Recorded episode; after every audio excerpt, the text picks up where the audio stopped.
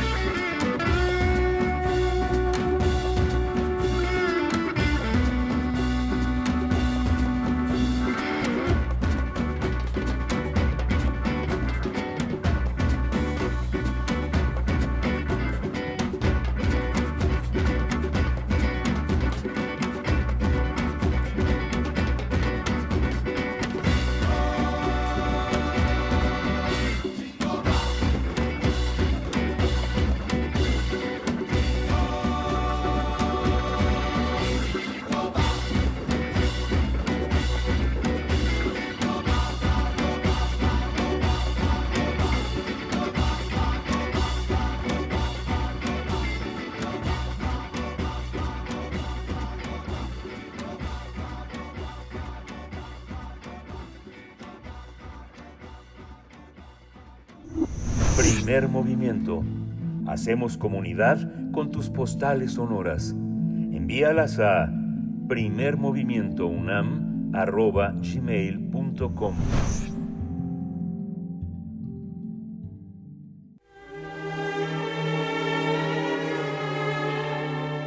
Teatro, teatro, teatro. Corre el telón y disfruta de la función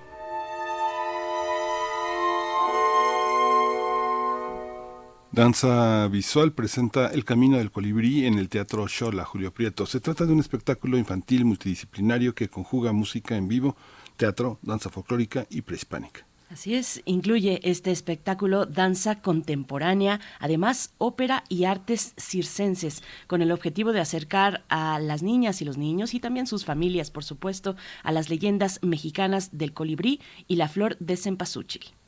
También se retoman tradiciones mexicanas, música popular, lenguas indígenas, en específico el náhuatl.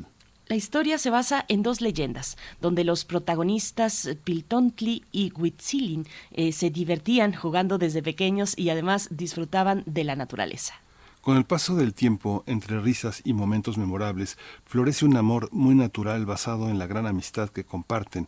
Así se enfoca el compromiso del amor, la resiliencia de la juventud y una serie de contratiempos. El camino del colibrí invita a reflexionar sobre cómo el amor trasciende el tiempo y el espacio. Es importante mencionar que la música, así como las artes escénicas, se realizan en vivo mientras se leen líneas en náhuatl. Este espectáculo cuenta con la participación de Mauricio Asensio como diseñador de la escenografía y la iluminación y el vestuario. Mauricio es maestro en la Escuela Nacional de Arte Teatral, así como en la supervisión histórica y musical de Samuel Maínez. La obra se presentará los sábados y domingos del mes de octubre y también de noviembre en el Teatro Xola Julio, Prieto. Vamos a conversar esta mañana sobre este espectáculo infantil y nos acompaña eh, a través de la línea Patricia Marín Escrita, bailarina, coreógrafa, directora de la compañía Danza Visual. Gracias, Patricia Marín, bienvenida. Gracias por estar, por desmañanarte hoy con nosotros, hoy jueves, para compartir con la audiencia de Primer Movimiento. ¿Cómo estás? Buenos días. Hola, muy buenos días. Muchas gracias por la invitación Gracias, Patricia. Pues dos temas, ¿no? El, colibrí, que de alguna manera es una flor, y la flor de cempasúchil, que de alguna manera es un pájaro. Cuéntanos por qué esta dualidad. Queremos eh, fomentar el, eh, el consumo de las tradiciones mexicanas. El mexicano tiene una relación muy especial con la muerte.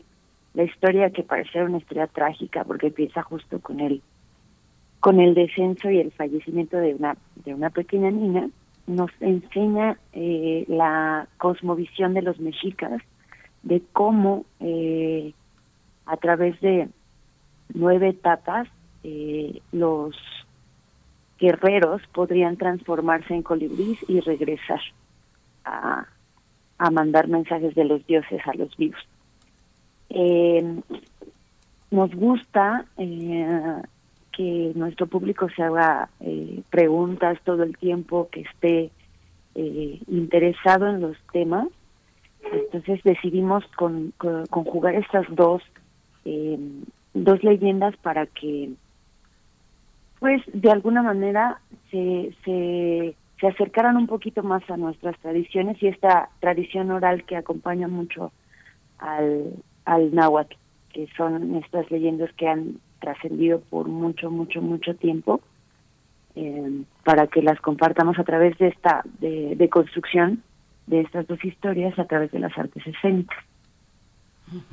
Patricia, bueno, lo sabemos, el público infantil es especialista en hacerse preguntas, así que de ese lado pues ya van ganando con, con esta propuesta que les ofrecen, que, que promueve precisamente esa curiosidad, esa curiosidad sobre las tradiciones mexicanas. Y hay de todo en este, en este espectáculo para, para los niños, las niñas, para las familias, hay de todo, todo tipo de expresiones artísticas, ¿cómo conjugan todas ellas en el espectáculo que dura una hora? Eh, de alguna manera tenemos muy claro, ya tuvimos una experiencia muy favorable con la obra de Desde el caparazón de la tortuga, que es una, igual una deconstrucción del libro de Micael Ende, Momo. Eh, logramos a través de un estudio bastante amplio, hicimos 17 guiones para poder eh,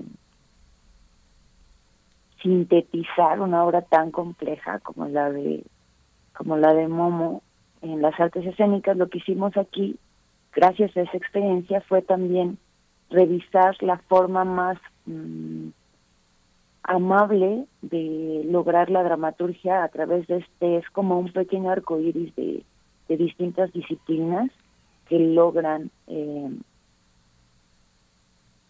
transmitir en, en distintas etapas formas distintas de las artes escénicas. Incluso tenemos bailarines de danza prehispánica en el escenario, que es un lujo, la verdad. eh, la forma en la que, pues es que en realidad no es tan difícil porque el mexicano es muy así.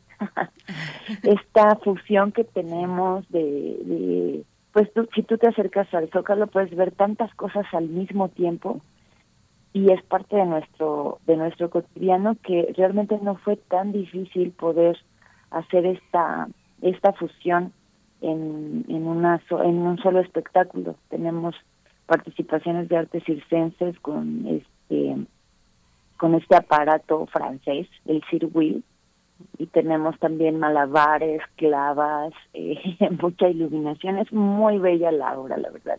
La gente se la pasa muy bien. Hay muchas ah, reacciones muy distintas, porque salen, no te imaginas que vayan a salir de butacas bailarines de danza prehispánica, o de repente hay un cacomistle por ahí comiendo y entregando dulces a los niños. Qué es muy emocionante, es muy emocionante, porque además pareciera que es un gato y de repente resulta que no, que es un cacomistle que pues justo no es es un animalito que es este endémico de México eh, y pocas y lo conocemos poco en realidad y está por todos lados el, el animalito igual que el tlacuache Sí, que, que habitan, perdón, son, son eh, eh, especies que habitan además en nuestra reserva, en nuestra reserva natural eh, en, en Ciudad Universitaria, el cacomixle Ah, está sí. ahí en primer, en primer lugar, ¿eh? Miguel, perdón. No, no. No, bueno, eh, eh, ahí está. ¿Cómo, ¿Cómo concibieron toda la parte eh, escénica? ¿Ya la, la compañía tiene una trayectoria en, en- en- en espectáculos de carácter infantil? Sí, este, am, yo inicié ah, construyendo la primera pieza eh, eh, infantil en, eh, con la compañía Luna Negra de Dance Theater en el en el Harris en Chicago. Hicimos eh, Moniquilla and the Moon Monster y luego la compañía nacional de danza del Ecuador me pidió justamente hacer esta em, esta obra de Desde el caparazón de la tortuga se fue a montar a Ecuador. eh, en Ecuador giró por muchos, este, pues sí, pues por casi todo el país. Luego se fue a Corea del Sur. Y cuando regresé a México, empecé a realizar algunas vinculaciones. Yo trabajé en Suecia mucho tiempo. Vino Fernando Melo a hacer una obra justo para niños que se llamó La distancia más larga entre dos puntos que se presentó en el Cervantino en el 2014. Y posteriormente hicimos eh, Momo ya con la compañía, con nuestra compañía, con danza visual, y hemos hecho varias este, producciones infantiles de este con este corte multidisciplinario.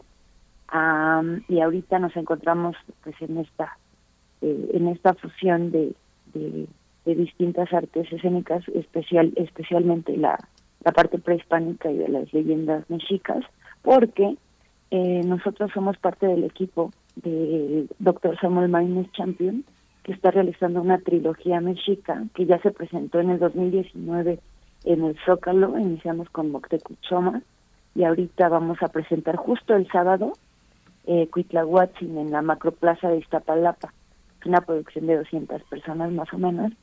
Entonces, pues toda esta cuestión del, de justo lo que hablábamos de la deconstrucción de estas dos leyendas tiene mucho que ver con estar trabajando por más de 10 años con el doctor Samuel, que nos ha ayudado justo a pues a permearnos de manera eh, muy este, entrañable acerca de la cultura mexica, porque Rogelio Marín, que es el, el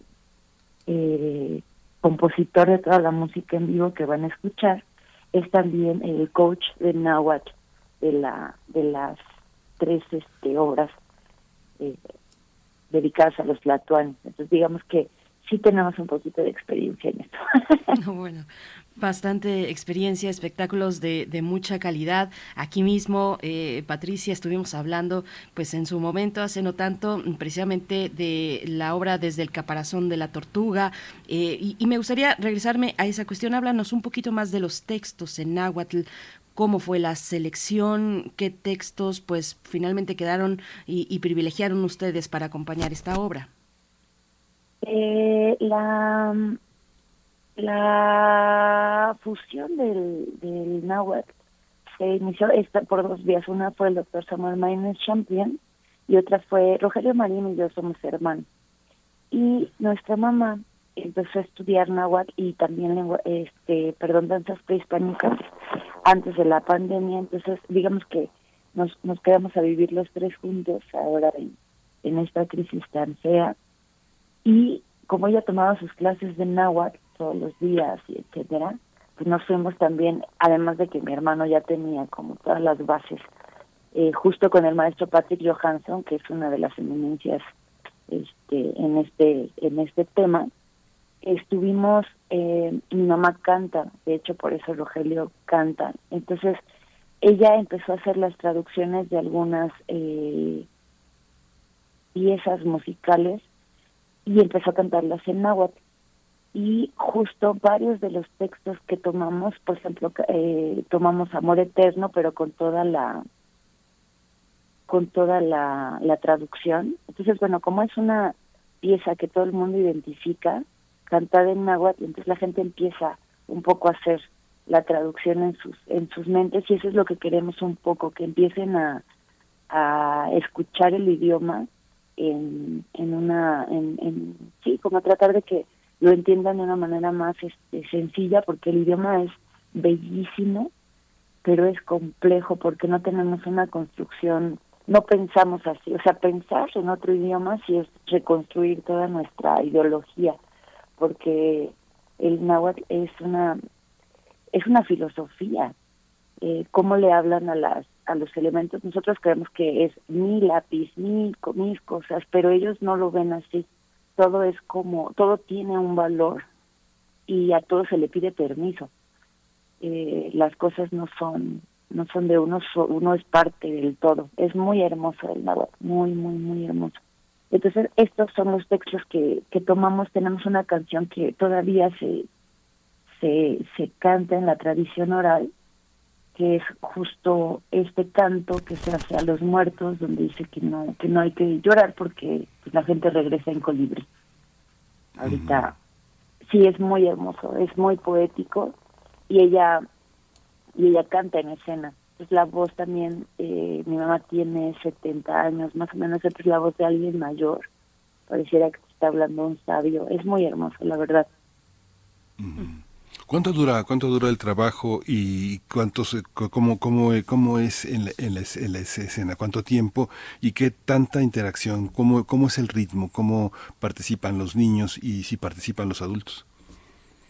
Pues la obra dura eh, uno, más o menos una hora veinte eh, es muy, como realmente hacemos, al, al inicio en las danzas prehispánicas, se hace, se le pide permiso a los cuatro hombros, en este caso a los seis, que es este, los cuatro, justo los cuatro Huitzilopochtli. Huitzilin es este colibrí, Huitzilopochtli es este el colibrí zurdo. Entonces, de alguna manera, el, el colibrí representa al dios es una forma de representación del dios Huitzilopochtli. Entonces se les pide, hay, hay tres, este, se les pide, hay tres Tezcatlipocas y se les pide permiso. O sea, son los dioses que están dando este, autorización, digamos, para que uno pueda hacer un, ritual de este tipo. Y así empezamos. Parece el escenario que, que creó maravillosamente Mauricio Asensio es una eh, es una pareciera una ofrenda pareciera que es una gran ofrenda que se va que se va moviendo que cobra vida. Eh, la iluminación también es bellísima los músicos están en escena eh, y componen dentro de esta gran ofrenda. Una de las cosas que me parece a mí de lo más eh, afortunado y bello es que hizo una yo no quería que, que se hicieran los trajes de manera tradicional, digamos, este, ni representativa. Quería basar, nos basamos un poco en los cómics y en los códices para hacer una versión de los dioses, de los que están en el inframundo, eh, con unos trajes que me parecen a mí bellísimos, que, que son una, una serie de, pues sí, de detalles del códice en la ropa, pero está eh, modernizado, digamos. Entonces el traje, por ejemplo, del cholo es una sudadera con todos sus huesitos y una máscara preciosa que logra rescatar todas las eh, las eh, ay, se me, se me fue el nombre las texturas del códice de su carita eh, nos basamos en el códice este nos basamos en varios pero realmente el, el éxito de los trajes es que es una fusión de lo que sería actualmente este pues el dios. Alguno tiene por ahí unos audífonos sus antenis es bellísimo la verdad Patricia, eh, las máscaras, las máscaras, cuéntanos un poquito más de su diseño, quién diseña las máscaras, porque bueno, el teatro de máscara es, pues es una especialización en sí misma, ¿no? Eh, es muy complejo y es muy rico también. Eh, cuéntanos de esta parte. La verdad es que em, tenemos unos artistas maravillosos. Los, la, la gente que está con nosotros trabajando es, pues bailarines de una amplia trayectoria. Por ejemplo, tenemos de invitado especial a este Juan Pablo Reyes, que es el, el protagonista del espectáculo Jarocho, que zapatea en vivo en, su traje de Tlaloc. Es maravilloso. Eh, lo que hicimos con las eh, máscaras, Mauricio Asensio es una persona que tiene una, una un, un oficio increíble entonces hicimos varias pruebas para que la máscara no fuera dura, la máscara está hecha de un material especial para que los bailarines puedan eh, desplazarse en el espacio sin ningún problema, que su visibilidad no esté afectada, que puedan pararse de cabeza, girar, rotar, eh, no tienen complicación alguna. Y el trabajo de máscara lo hicimos justamente ya en escena, porque como hay varias, eh, bueno, no nos dejaron meter fuego, porque íbamos a hacer los, eh, los malabares con fuego, pero por ejemplo es, era muy importante que la visibilidad de los artistas eh, circenses, porque además el circuil no es un aparato fácil, es un aparato que, que llega a ser peligroso ya que pues más o menos la, la rueda pesa unos, será unos 25 kilos. Es este, o sea, si esa, si esa rueda te cae en un dedo, yo creo que no la, no la libra tu dedito. Entonces era muy importante cuidar la salvaguarda de los artistas y ya la propiamente el, trabajo de máscara de teatro se logra muy muy orgánicamente con ellos porque pues y Massa es por ejemplo uno de los bailarines que está en nuestro elenco Sergio Vázquez. El, el codirector está en escena Leonardo Beltrán este Cintia Ham um, Samantha Navarés está también esta eh, ay, ahorita, y es la protagonista, me va a matar cuando escuche la plática. Esta. ahorita te ayudamos. Espérame, espérame, no se me puede ir. te vamos a ayudar por acá. Eh, y, bueno, eh, eh, en, uno, en un momento escuchamos a, Miguel Ángel también, pero bueno, es interesante ver cómo la compañía Danza Visual pues ha logrado, ha logrado, ha tenido estos logros, esta posibilidad de acercarse con el público infantil. Ya nos, ya nos comentarás más adelante cuando nos acordemos y cuando demos con el nombre de nuestra protagonista. no sé si ya, si ya lo tienes por, por ahí, pero mm, bueno, pues eh, tú cuéntanos, tú cuéntanos, Patricia. Pues en realidad todos son grandes artistas, estamos, eh, pues hay mm, acrobacia, la verdad es que es una fusión muy amplia y lo que nos gusta justo es eso, que se vayan haciendo preguntas no solo de las leyendas, sino de las artes escénicas. Seguimos con una labor muy, eh, muy decidida a crear esta, esta semillita a tan temprana edad del interés por el teatro. Ahorita que justo la pandemia eh, golpeó severamente todas todas estas artes, creemos que es muy importante que se que se vuelva parte de, la necesidad de, consumo artístico, que no nada más sea la televisión, sino que comparte espacio importante. Y eso solo lo vamos a lograr creando pues esta este impacto con las familias, porque no nada más es directamente a los niños, sino que la familia completa disfrute y que pueda estar en un espacio creando pues eh, su tiempo vital de una manera mucho más eh, em, que será eh, cuestionándose cosas sobre sobre que además es, es impresionante porque la idea es que justo se cumplen 501 años de, de, la conquista y por ejemplo en el caso de la cantata pues lo vamos a celebrar en el lugar donde ocurrieron los hechos históricos.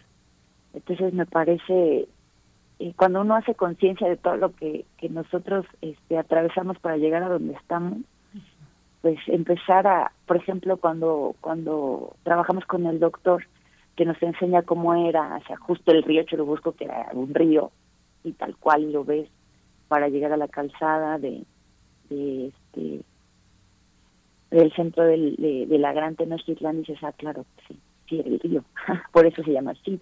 Y empiezas a cuestionarte todas esas cosas, me parece a mí que sí es un mar de preguntas al final. Este, de la puesta en escena nos encanta eh, ser parte de eso, ser parte de, de, este primer paso con los niños para que se conviertan justo en consumidores de arte y con ello pues sus sus conciencias, sus conciencias no, su, su forma de, de, de, ver el mundo sea distinta. Creo que sí el arte cambia la perspectiva de ver el mundo y para nosotros sigue siendo una labor muy importante. claro. Esta, y la música, cuéntanos, cuéntanos de la música, cómo la eligieron, si es, en vivo, que, este, cómo, cómo es esa selección, Patricia. Toda la música es en vivo. Hicimos por ahí una mezcla, tenemos varios covers de eh, justo los grupos más em, importantes que, que, todavía siguen siendo parte de nuestro día a día. Tenemos por ahí unos, unos homenajes a Caifanes, a, eh, a Café Tacuba y todo esto lo acompañan, este, tenemos por ahí un, un regalo inmenso que es el huehuet, que es este, este instrumento prehispánico que tocan los danzantes, que, creen que es un, es un dios que está dentro de la historia del huehuet es maravillosa porque solo puede ser un huehuet un árbol que recibe un rayo que recibe al Dios directamente y queda hueco. hay muy pocos. Hay muchos, pues, que, no son este, construidos en esta tradición, pero la tradición es que solo los huevos pueden tener esas características. Entonces tenemos uno que casualmente o causalmente tiene tallado un colibrí. Entonces toda la música está acompañada por este gran este gran ser que nos que nos da como el ritmo y el pulso. La música también la crea este Juan Pablo Reyes en vivo con su cajón. Él además de ser bailarín es cantante, toca la guitarra y es este percusionista. Entonces zapatea, genera los ritmos con su zapateado y con el cajón. tenemos también a César eh, que es el que toca la, la, flauta barroca, tenemos una flauta barroca y tenemos a Jessica que también está con el violín en vivo, junto con el maestro Rogelio Marín, que pues tiene acompañándose de las voces de, María de Lourdes Escutia y de este eh, Axel Svein, que es también otro danzante que también canta. Entonces tenemos este un corte multidisciplinar, la gente que está con nosotros es muy versátil, entonces realizan los ritmos en el escenario y van creando la música. La bailarina Samantha Navarez este canta en vivo también mientras está bailando, entonces es una locura. Patricia, bueno, pues hay que enviarle un saludo a Karina Herrera Luna, al elenco, a, Karina Herrera Luna, a Víctor Leonardo Beltrán Albores, Luis Ortega, Sergio Vázquez, eh, bueno, a, todo el equipo, porque es un equipo amplio, como hemos podido escuchar, donde se conjugan pues distintas expresiones artísticas en este espectáculo que recupera pues la tradición, eh, tradiciones y, leyendas y leyendas mexicanas. Tienen el apoyo de EFIA FIARTES, Patricia Marín de FIARTES. Háblanos un poco de ello, ya acercándonos al cierre, háblanos un poco de estos apoyos, de lo fundamental que resultan pues para la continuación de un trabajo escénico de calidad en México, Patricia. Sí, este, afortunadamente logramos ser beneficiarios de este, de este estímulo fiscal en el 2019, imagínate, o sea, tuvimos que parar dos años porque somos una compañía totalmente independiente, no tenemos este pues ningún subsidio. Eh, ahorita contamos con el apoyo de México en escena también y EFIARTES, gracias a un trabajo impecable del maestro Leonardo Beltrán y de eh, nuestro administrador, eh, Dios mío, estoy es la hora. Este, es la hora, yo creo, porque me disculpo con Alberto Robinson y trabajamos diario, te digo, me van a matar. Este, bueno, entonces gracias a ese trabajo de es mucha dedicación, es mucho mucho estudio previo para poder lograr estos estímulos y gracias a eso pues podemos eh, dignificar el trabajo de todos nuestros intérpretes y también de las producciones. Es una producción muy grande que esperemos que esté girando por todo el país. Con el Caparazón de la Tortuga, bueno, para, para una producción de danza independiente, lograr 200 funciones es, es, un, es un gran reto. Nosotros estamos esperando que esta producción logre ese, o sea, ya como protegidos por desde el Caparazón de la Tortuga, queremos que esta producción logre atravesar esa meta y pues generar este pues eh, mejores condiciones de trabajo, ah, pero también compartir las artes por todos los lugares donde nos, nos inviten. Y sí, gracias a estos estímulos podemos, digamos, eh, no, no colapsamos en la pandemia y logramos eh, regresar de una manera, yo creo, muy, muy afortunada con una producción este, pues que nos deja con un sabor de boca increíble, a, pan de muerto. pues muchas gracias, Patricia Marín, bailarina, coreógrafa con este trabajo. Tenemos cortesías, ¿verdad, para el público? Sí, sí, quisiera regalar este 10 pases dobles para la función del domingo, de este domingo, este para la gente que nos tague por ahí en nuestras redes sociales. Nuestras redes sociales son suave arroba danza visual. Ojalá que nos puedan dar por ahí un like o comunicarse directamente con ustedes para que pues les regalemos este. También este, tenemos muchas promociones. Hoy, que es jueves, tenemos dos por uno en, en línea, en venta ahí en, en, el, en el, no sé si se puede decir el nombre. Sí, sí, sí, adelante. Sí, en, Ticketmaster, ahí tenemos dos por uno. También tenemos muchas producciones en nuestras redes, todas nuestras redes en Facebook, Twitter, en Instagram se desarroba danza visual. Este, contáctenos por ahí porque también sabemos que la situación está complicada y no queremos que nadie se quede sin ver la puesta en escena. Pues eh, tenemos estos 10 pases dobles para el Camino del Colibrí en su función de este domingo 23 de octubre, 13 horas, Teatro Shola, Julio Prieto, y se van a ir, si, porque ya tenemos por acá la dinámica, Patricia, luego se nos ah, vuelve un desastre, así es que hay que ser muy concretos. Eh, si te parece entonces, nosotros ya tenemos un, una publicación en Twitter, se van a ir por Twitter a los primeros que nos escriban eh, que quieren un pase un pase, un pase doble para esta función del domingo y que además sigan, sigan a la compañía Danza Visual en Twitter, nos den una captura de pantalla eh, donde, donde demuestren que, están siguiendo ya, a, que le siguen a ustedes, eh, Patricia Marín. Pues muchas gracias, esa va a ser la dinámica, los esperamos en redes sociales y por supuesto en el teatro. Patricia, muchas gracias. Muchísimas gracias. Pues nada más de reiterarles la invitación todo octubre y noviembre en el Teatro Xola Julio Prieto está en Jesús en la colonia del Valle y pues todos aires con Pam y toda la información la pueden encontrar en nuestras redes sociales arroba danza visual. Muchas gracias. Twitter e Instagram. Muchas gracias Patricia. Pues Muchísimas gracias. Gracias a ti. Pues vamos a hacer una pausa, vamos a escuchar Superstición de Steve Wonder.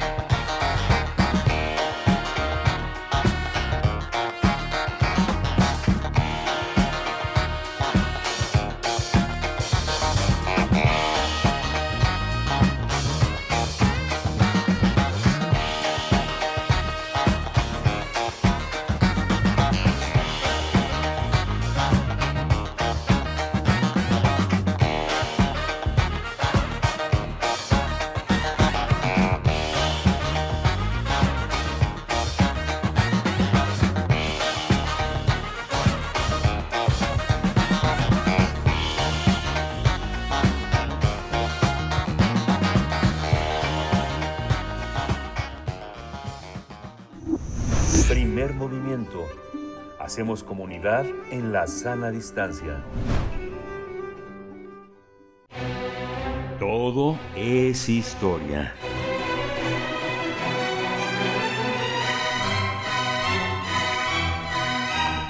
Una tercera entrega de este hilo Historia de la Historia con el doctor Alfredo Ávila que ya nos acompaña en esta mañana de jueves, investigador del Instituto de Investigaciones Históricas de esta Casa de Estudios. Doctor Alfredo Ávila, como siempre, bienvenido y muy buenos días. Hola, ¿qué tal? Buenos días, Berenice, Miguel Ángel, ¿cómo están? Hola, Alfredo, buenos días. Bien, gracias. Escuchamos. Qué bueno.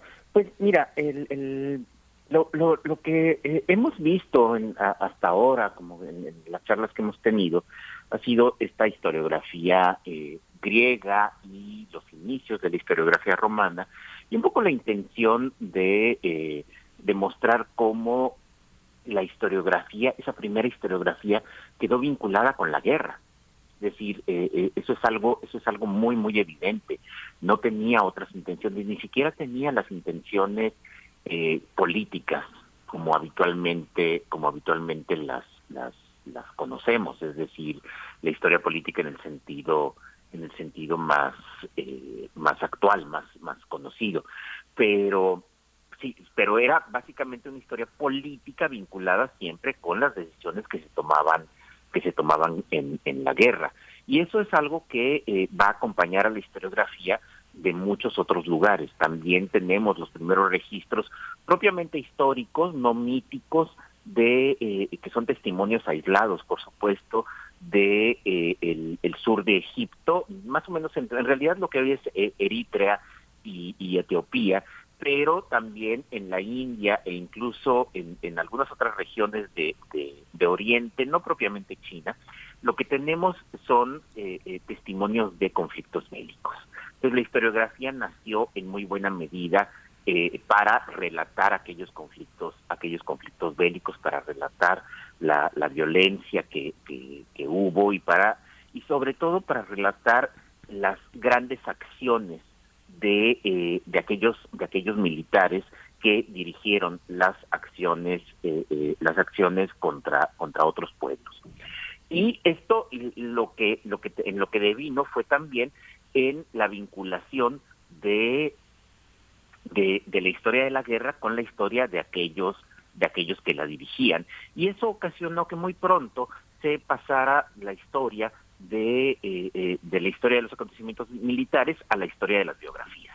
Y por supuesto de las biografías de aquellos eh, de aquellos hombres grandes hombres que merecía la pena recordar de aquellos grandes hombres que, eh, eh, que siempre estuvieron dirigiendo a sus, a sus ciudades, a sus pueblos, y que eh, debían ser una especie de, de, ejemplo. Aunque allí la verdad es que hay un, hay un, hay una pequeña, hay una pequeña trampa, porque si, si nos, si nos vamos a la, la obra biográfica más importante que se escribió en la antigüedad, y me refiero a las vidas paralelas de, eh, eh, de Plutarco, del griego Plutarco, que, eh, que bueno, se, se escribieron en, en, algún momento del, siglo segundo después de Cristo, ya en pleno, en pleno auge, en plena expansión y mayor expansión del Imperio Romano, pues lo que, lo que, lo que nos, lo que nos encontramos es todavía eh, esta idea de que la vida de los grandes hombres puede servir como ejemplo para toda la ciudadanía. Entonces, eh, pensemos en las, en, las vidas paralelas. Cuando Plutarco habla de Rómulo, este mítico fundador de la ciudad de Roma, eh, eh, recordemos que Rómulo, según esa tradición, Rómulo junto con su hermano Remo fueron amamantados por una loba y eventualmente ellos fundarían la, la ciudad de Roma. Se trata de este de, esta tradición mítica. Y es muy extraño porque porque salvo salvo esa esa primera biografía de, eh, eh, de, las vidas paralelas esa primera biografía de, de Plutarco eh, que se refiere a un personaje que es más mito que, que, que, histórico, pues todas las demás biografías ya son propiamente históricas, todas las demás biografías sí son ya de personajes conocidos, menos esa, esa primera sobre, sobre Rómulo. Y entonces, claro, es, es un, el, el, el, person, el autor, Plutarco, dice, escribo esta biografía para que la gente se inspire, para que los ciudadanos se inspiren en la, la vida de Rómulo, pero luego nos presenta la una biografía que sería imposible de imitar. Es decir, eh, eh, ninguna persona normal podría imitar los, las cosas que hizo Rómulo. Y eso es algo que sucede eh, eh, o que seguirá sucediendo con la historiografía posterior. Eh, ya en la época medieval y en la Edad Moderna, entre los siglos XVI y XVII e incluso XVIII, pues fue muy frecuente en Europa y luego en Hispanoamérica que, se, que se publicaran vidas de santos. Y la idea de las vidas de los santos tenían el mismo objetivo, servir como inspiración para, para, para los cristianos eh, comunes y corrientes, para, para la gente común y corriente, y que trataran de seguir, trataran de, de imitar la vida de aquellas, de aquellas personas que alcanzaron la santidad. Pero al mismo tiempo, eh, esas personas son tan diferentes de, eh, eh, de la gente común y corriente que leía estas, estas biografías, estas vidas de santos, que pues resultaba prácticamente imposible eh, alcanzarlas. Y luego sucedió lo mismo con, eh, con ya, ya en la época del surgimiento de las naciones y del surgimiento de la historiografía patriótica desde finales del siglo XVIII y sobre todo en el siglo XIX y en el siglo XX, cuando tenemos las biografías de los grandes hombres, de los grandes hombres que construyeron los estados, eh, el Estado mexicano, el Estado argentino, etcétera, y que eh, se presentaban también estas biografías, pensemos por ejemplo en la biografía de José María Morelos o en la biografía de, eh, eh, de Simón Bolívar o de José de San Martín, como ejemplos para que los ciudadanos de esos nuevos, de esos nuevos países se, los imitaran, para que los ciudadanos imitaran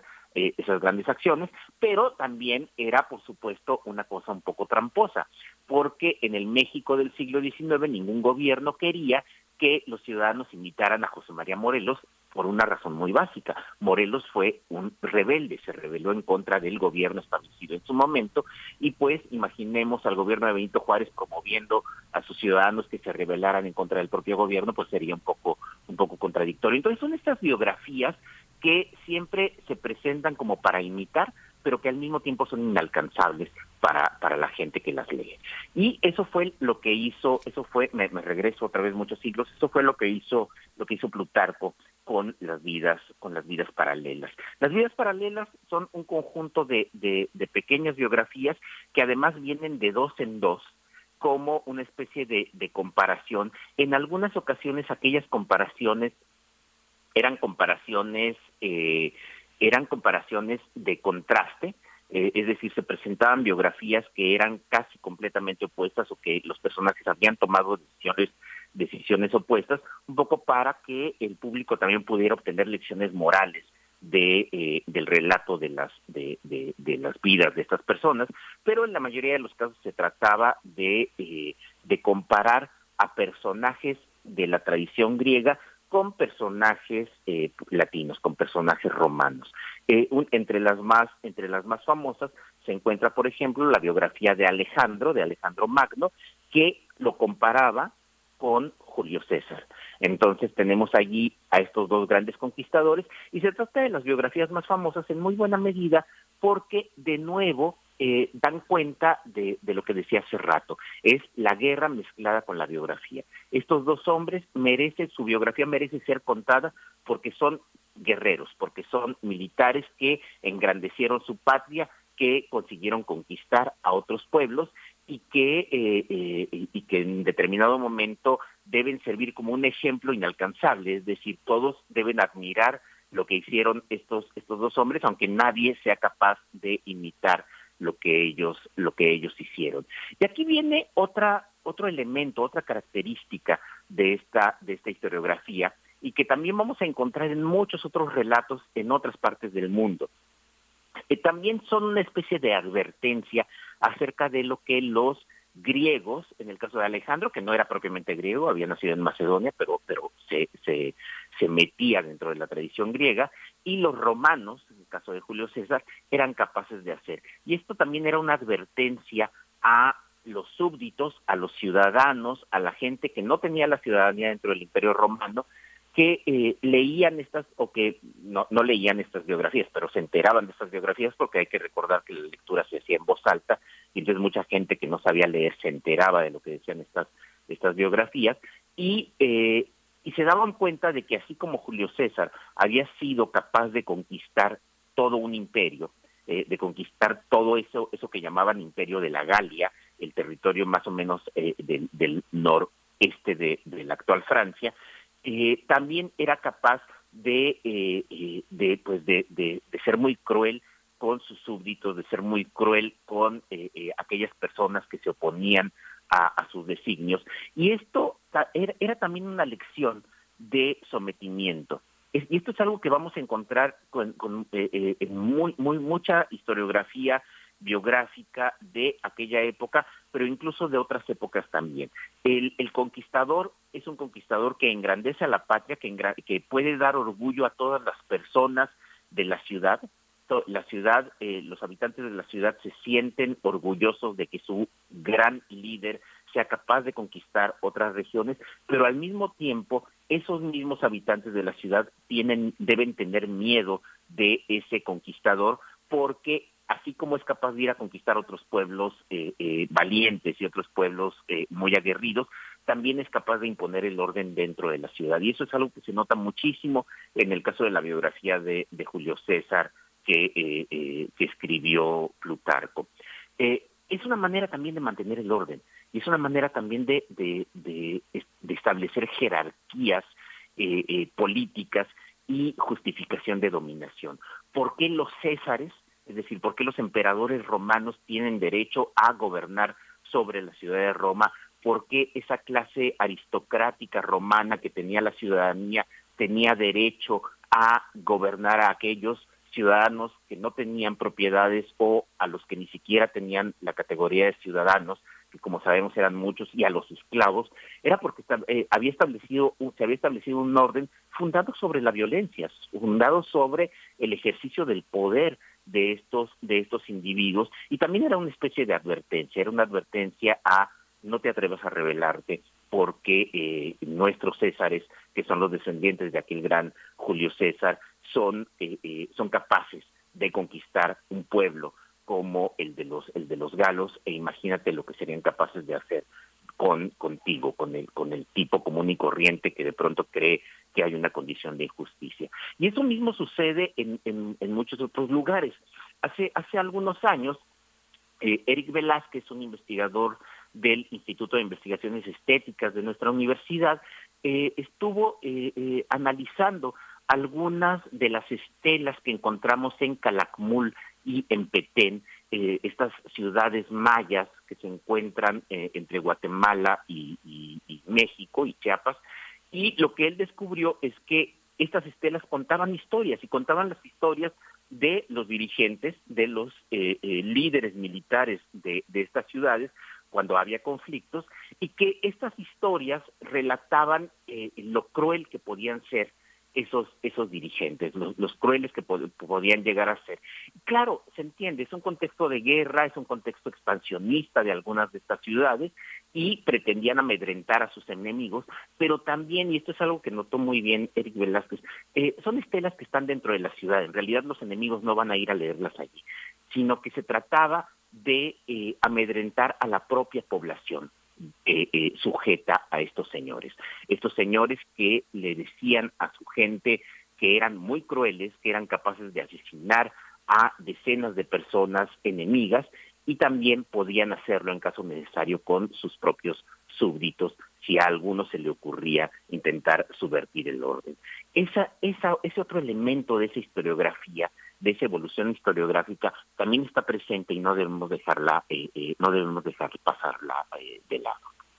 Sí, pues Alfredo, qué historia tan tan apasionante que he recorrido hasta hasta Calakmul. Es una de las joyas, es una de las joyas de Campeche. Antes solo se podía llegar en helicóptero, ahora ya hay una carretera que permite visitar la zona y es verdaderamente espectacular. Estaba en el Museo del Sitio la máscara de Jade que estaba allá, que estaba allá una máscara hermosísima.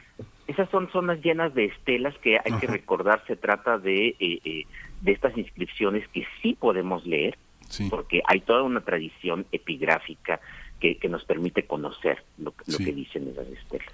Pues muchísimas gracias, Alfredo. Nos despedimos de la hora contigo. Muchas gracias. Quédese aquí en primer movimiento. Regresamos en un par de minutos. Hasta pronto, Alfredo. Síguenos en redes sociales. Encuéntranos en Facebook como Primer Movimiento y en Twitter como arroba PMovimiento. Hagamos comunidad.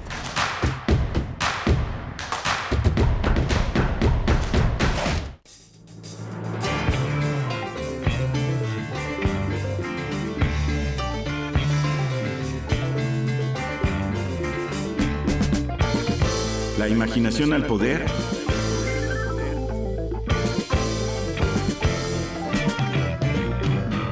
Cuando el rock dominaba el mundo. Todos los viernes a las 18.45 horas por esta estación. 96.1 de FM. Radio UNAM, Experiencia Sonora.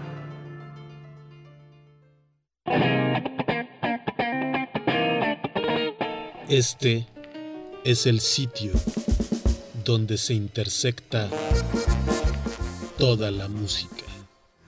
Toda. Intersecciones. Encuentros de la fusión musical. Todos los viernes a las 21 horas por el 96.1 de FM. Radio UNAM. Experiencia sonora. ¿Qué es valioso para ti? Son mis hijos, la familia, mi esposa, que tengan salud. El respeto hacia los demás, la justicia, la legalidad. No hay nada más valioso para mí que ser libre, libre para elegir. El INE es valioso para México porque no puede existir la libertad sin la democracia. Para mí, nuestro INE es valioso porque representa la democracia y vivir en libertad. Pero sobre todo, mi INE es valioso para México porque nuestro INE nos une.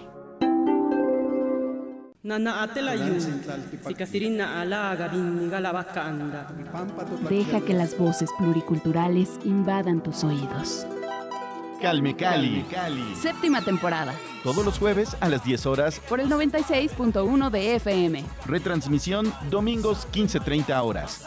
Calme Cali. Una coproducción del Programa Universitario de Estudios de la Diversidad Cultural e Interculturalidad de la UNAM y Radio UNAM. Experiencia sonora. Info Ciudad de México presenta Voces por la Transparencia, en la voz de Areli Yamilet Navarrete Naranjo, comisionada del IMAIP. ¿Alguna vez nos hemos detenido a pensar en la importancia de los documentos que acreditan nuestra identidad, patrimonio y estudios? Aquellas autoridades, organismos, dependencias, en fin, todos los que reciben y ejercen recursos públicos o realizan actos de autoridad, deben organizar, conservar y administrar los documentos de archivo que generan en atención a sus facultades y funciones que señala la normativa, como a través de los archivos, los cuales son de acceso público, salvo en aquellos casos que tenga que protegerse algún dato personal o sea información que por un momento y por señalarlo la ley tenga que clasificarse. A través de los archivos se garantiza la seguridad y la transparencia del quehacer administrativo. Queremos escucharte. Llámanos al 55 36 43 39 y al 55 36 89 89. Primer movimiento. Hacemos comunidad. Hola, buenos días. Ya son las 8 de la mañana con 4 minutos en este jueves 20 de octubre. Estamos aquí en primer movimiento en Adolfo Prieto 133 eh, en la colonia del Valle, Rodrigo Aguilar en la producción ejecutiva, está Violeta Berber en la asistencia de producción y mi compañera Berenice Camacho eh, al frente del micrófono. Querida Berenice, buenos días. Buenos días, Miguel Ángel Quemain, muy buenos días a la audiencia, a Radio Nicolaita y a todos los que están, eh, pues que se acercan en este momento a sintonizar las frecuencias universitarias. Hacemos radio pública y radio universitaria y colaboramos también con otras, con otros espacios radiofónicos como es Radio Nicolaita. Gracias por permitirnos llegar hasta Morelia y y a donde sea que nos estén escuchando desde la web en www.radio.unam.mx en esta mañana, cuando son las 8 con 4 minutos. Hoy jueves 20 de octubre. Vamos a tener en unos momentos más una conversación con Ana Laura Martínez, profesora investigadora del CIDE e investigadora asociada externa del Centro de Estudios Espinosa Iglesias, que nos eh, comparte, nos compartirá una reflexión en torno, bueno, eso es una revisión, un reporte, un reporte breve que realizan sobre los productos financieros y la movilidad social, eh, donde pues destacan a poco más, más de 26 millones de personas en México no cuentan con una cuenta bancaria, con una cuenta de cheques, lo que conocemos como un producto financiero y las implicaciones que esto tiene pues en el desarrollo de una sociedad, en la movilidad social, en las posibilidades de crecimiento eh, pues de las familias, de las personas. Así es que vamos a tener esa conversación para nuestra nota con Ana Laura Martínez, Miguel Ángel. Sí, vamos a tener y vamos a tener también el Reino Unido, la nueva crisis política y la supresión de las medidas fiscales de Listrus, que acaba de renunciar y ya está en todas las redes sociales esta dimisión para mantener la unidad eh, del país frente a la frente a la crisis que, política que tienen. Luis Guacuja, responsable del programa de estudios sobre la Unión Europea del posgrado de la UNAM, nos va a ampliar el tema. Y bueno, hay una hay un comunicado de la UNAM que emite cuatro recomendaciones. El lunes tuvimos a Mauricio Rodríguez Álvarez hablando de justamente anunciando que iba a aparecer este comunicado donde se pide que no se baje la guardia. La UNAM señala que eh, México eh, en atención al incremento de casos en Europa y en Estados Unidos no debe de bajar la guardia. Generalmente este ha funcionado en estas olas que el incremento de contagios en Europa y en Estados Unidos impacta en nuestro país, sobre todo porque eh, hay una globalidad que se traduce en las visitas, los intercambios, las importaciones, toda la gente que participa en esa comunicación global que eh, en el que México tiene un lugar privilegiado en el continente geográficamente es un puente entre América y entre eh, Europa y Asia, entre Estados Unidos y Asia también. Este y Sudamérica es importante que mantengamos esta cuestión. Hay un elemento, comentábamos ahora Berenice y yo, que es el tema de la condición post-COVID.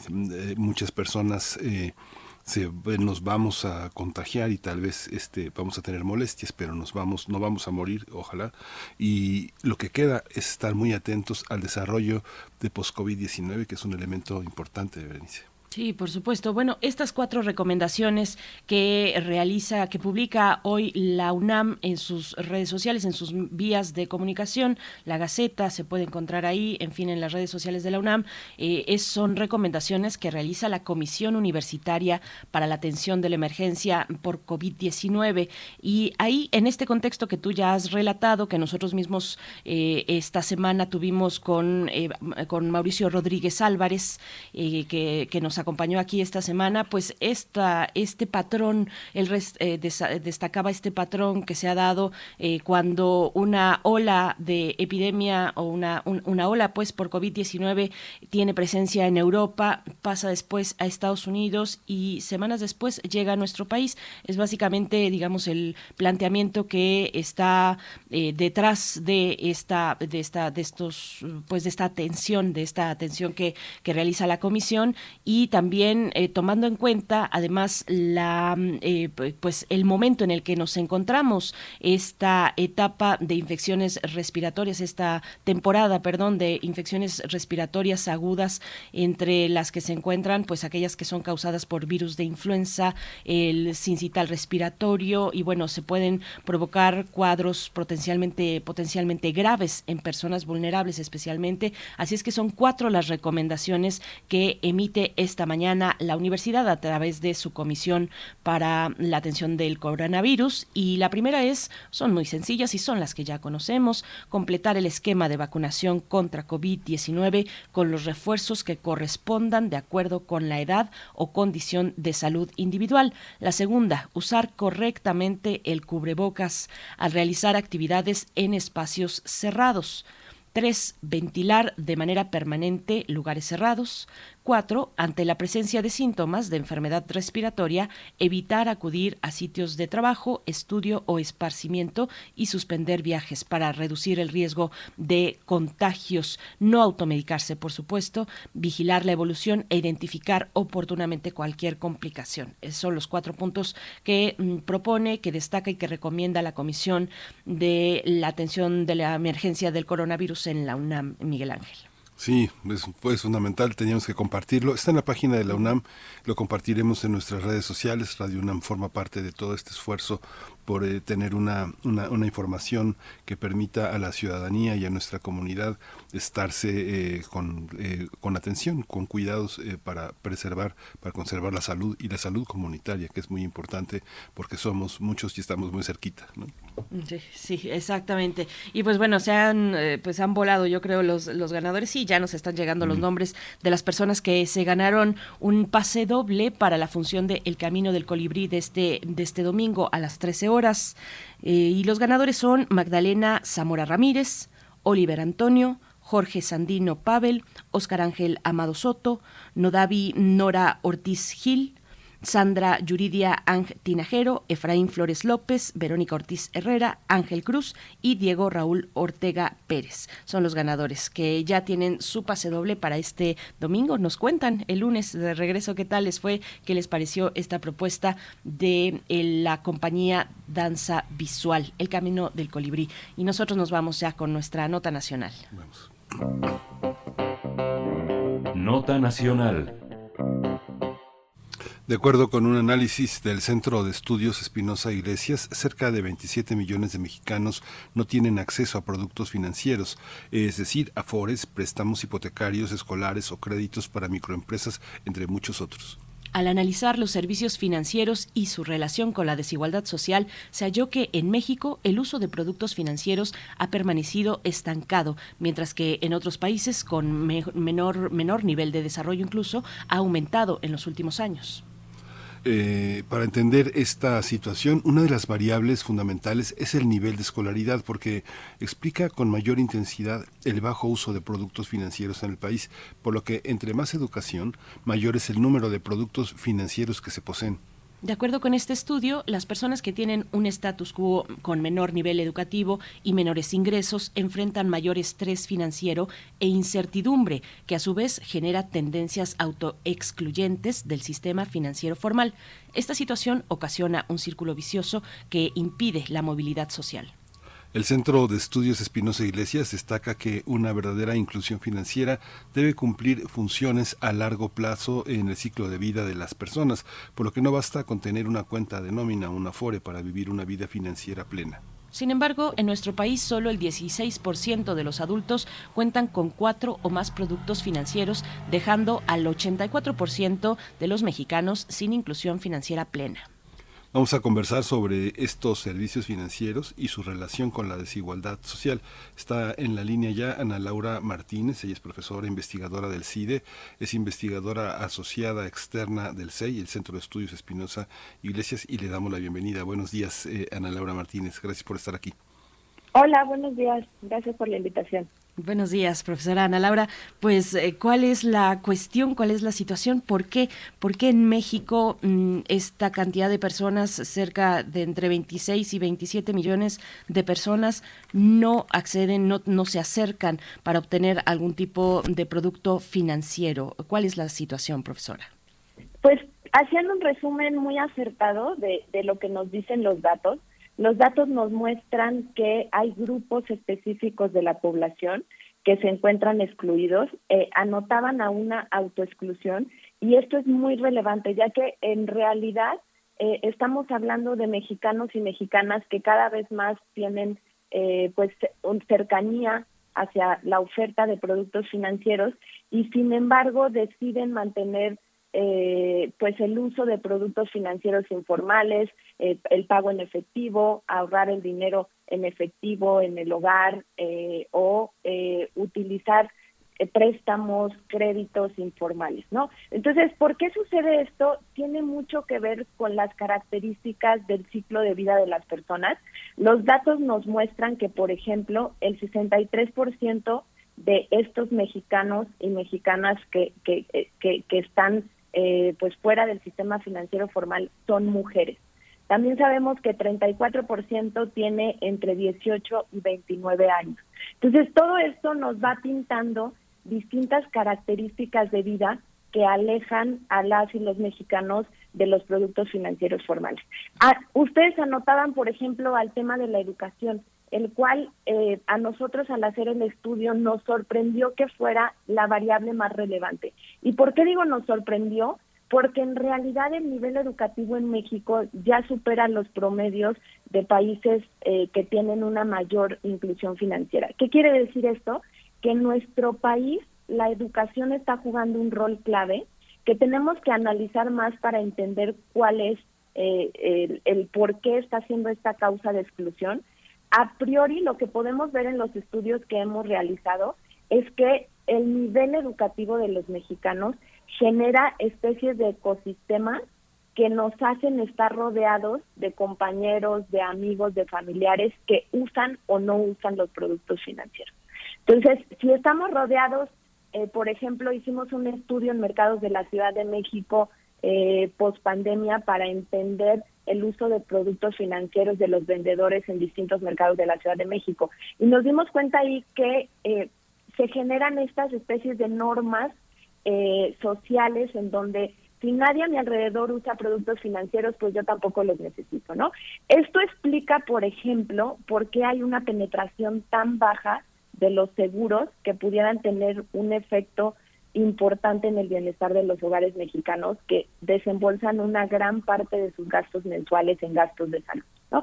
Entonces, eh, estamos anotando sobre todo a razones que tienen que ver con conductas de los mexicanos y mexicanas que los hacen permanecer excluidos del sistema financiero. Fíjate que eh, hay un, hay un, hay una, este, lo voy a poner un poquito en, en un, en un nivel muy, muy de la calle. Eh, eh, Ana Laura, pienso, por ejemplo, los productos financieros, ¿no? Pienso que Eres una joven pareja que acaba de egresar de la universidad, que tienen competencias semejantes y que quieren hacer una vida juntos jugar con las reglas que pone el mercado financiero pues es relativamente fácil si tuviéramos la suficiente información. Somos una pareja, eh, juntamos los esfuerzos, tenemos un trabajo y eh, logramos desarrollar un paquete que, permita tener apoyo para una renta o para una hipoteca. Eh, soy una mujer que acaba de separarse, entra a, laborar y tiene dos hijos adolescentes que van a estudiar en una escuela privada y puedo desarrollar una docubeca o un crédito para que estudien sin necesidad de tener una pensión, eh, que es lo que te eh, enfrentan muchas mujeres que se separan. Todos estos productos financieros se enfrentan también a una cuestión muy de, muchísima discriminación por parte de las aseguradas y de los productos financieros, porque seguimos viviendo como te ven, te tratan. O sea, digamos que jóvenes, eh, personas que tienen una, una condición económica distinta o tienen una manera de presentarse fuera de los estándares, saco, corbata, este saco, etcétera, este, son bastante discriminados de un sistema financiero que de entrada te, te, te, te pide una cantidad de requisitos y te, y te trata como te presentas. Si te presentas en pants, te trata de una manera, y si te presentas de traje en otra, o no es así. Pues mira, justamente apuntas a otro, otra rama de investigaciones que hemos realizado. Yo, en, lo personal, en el, en el 2017-2018 tuve la oportunidad de hacer un experimento para probar justamente esta hipótesis, ¿no? Hoy sabemos que los que para muchos mexicanos y mexicanas los productos que ofrece el sistema financiero no los ven como algo relevante muchos ni siquiera les estamos poniendo atención porque pensamos que no son para nosotros, ¿no? Que apelan a otro tipo de personas, con otro nivel de educación, con otro nivel socioeconómico. Entonces, para probar esta hipótesis, hicimos un experimento en donde mandamos a jóvenes mexicanos, todos ellos hombres, a eh, cerca de 300 sucursales bancarias en la Ciudad de Mm, México. interesante. y la diferencia era cada uno de estas parejas que acudían a 100 sucursales cada pareja, eh, habíamos eh, seleccionado todos ellos actores profesionales, unos con tonos de piel claro y unos con tonos de piel oscura. Y efectivamente encontramos que el trato era diferenciado para los actores que tenían piel clara y para los actores que tenían piel morena, ¿no? ¿Por qué sucede esto? No porque haya un afán discriminatorio en el ejecutivo de la sucursal o racismo como lo podríamos entender, ¿no? Sino más bien justamente por lo que tú anotabas, porque las personas tendemos a tomar decisiones basados en un conjunto de creencias, estereotipos o prejuicios. Entonces, cuando yo estoy un ejecutivo de sucursal y lo que necesito es colocar el mayor número de productos financieros o de créditos, eh, y no sé exactamente esta persona que viene a visitarme a mi escritorio si realmente voy a poder colocar o no un producto, empiezo a utilizar atajos, ¿no? Lo que sí veo. Y esto tiende a generar pues estereotipos que afectan a las mujeres, a, como tú decías, a, dependiendo de cómo te ves, etcétera, ¿no? Pero más importante que estas conductas es cómo estas conductas refuerzan creencias en la población de que los productos financieros no son para mí. Y entonces, a pesar de que vivo en una ciudad como la Ciudad de México, estoy rodeado de cajeros, de sucursales bancarias, eh, por ejemplo, como vimos en los mercados, prefiero eh, tomar un préstamo, un crédito del señor que me vino a decir a mi local, oye, yo te presto y me vas pagando a unas tasas desmesuradas, ¿no? Que entrar a un banco. Entonces, ¿qué está pasando aquí? Estamos, y aquí es donde eh, la economía del comportamiento ayuda mucho a entender lo que está sucediendo, ¿no? Por muchos años, desde el sector público, se ha atendido este problema del bajo uso de productos financieros desde una perspectiva de la oferta, ¿no? Vamos a crear más competencia, vamos a reducir las comisiones, vamos a reducir los costos. Eh, hoy en día tenemos un panorama de competencia, tenemos muchos jugadores nuevos como las fintechs, como los neobancos entrando, pero si no cambiamos esas creencias y esas percepciones en las y los mexicanos, difícilmente vamos a lograr avances, ¿no? Porque ustedes anotaban a una estadística que es muy importante. Solemos enfocarnos en quienes tienen y quienes no tienen productos. Y hace lógica porque en nuestro país hay 27 millones de mexicanas y mexicanos sin productos financieros. Entonces, una cifra espeluznante, ¿no? Pero cuando vemos los que sí están excluidos, ese 66% de mexicanos que sí tienen productos financieros, efectivamente no los estamos usando en la medida en que realmente puedan mejorar nuestro bienestar. La mayoría solamente tiene un producto de nómina, un Afore, y muy pocos tienen otros tipos de productos, por ejemplo, de ahorro, de ahorro de largo plazo, de inversión, de seguros, que mejoran la calidad de vida de los hogares. Entonces, es una tarea que tenemos que trabajar tanto en la creación de capacidades en, en los jóvenes, en las mujeres, en los mexicanos que históricamente han permanecido en grupos que no usan productos financieros, hay un rol ahí de generar educación financiera y construir capacidades financieras. También hay un rol muy importante de las instituciones financieras de diseñar y ofertar productos que son relevantes para todos estos tipos de mexicanos y llamar su atención a que estos productos pueden ser útiles.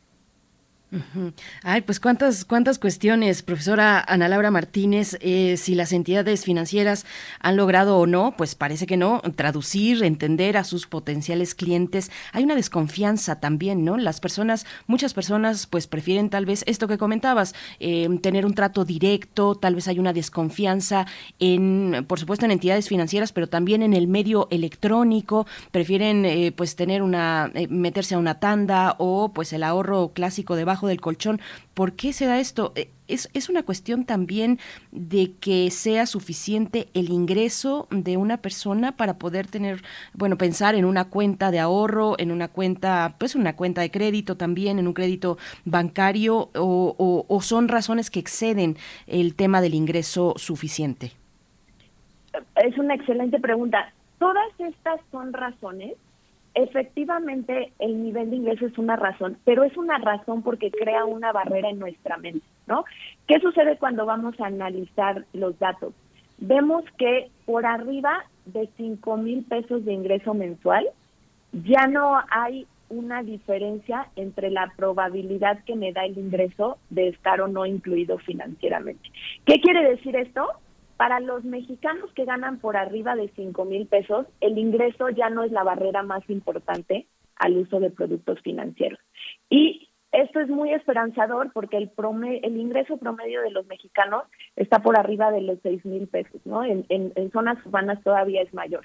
Entonces, el ingreso más que ser una barrera por, digamos, el monto del ingreso, es una barrera porque en nuestra mente, en la mente de estos mexicanos, mujeres, jóvenes, mexicanos con ingresos variables, con ingresos eh, que, que ellos pueden eh, calificar como ingresos bajos, se empiezan a crear creencias de estos productos no son para mí. Entonces, estamos hablando más bien de estas especies de techos de cristal que no nos atrevemos a romper.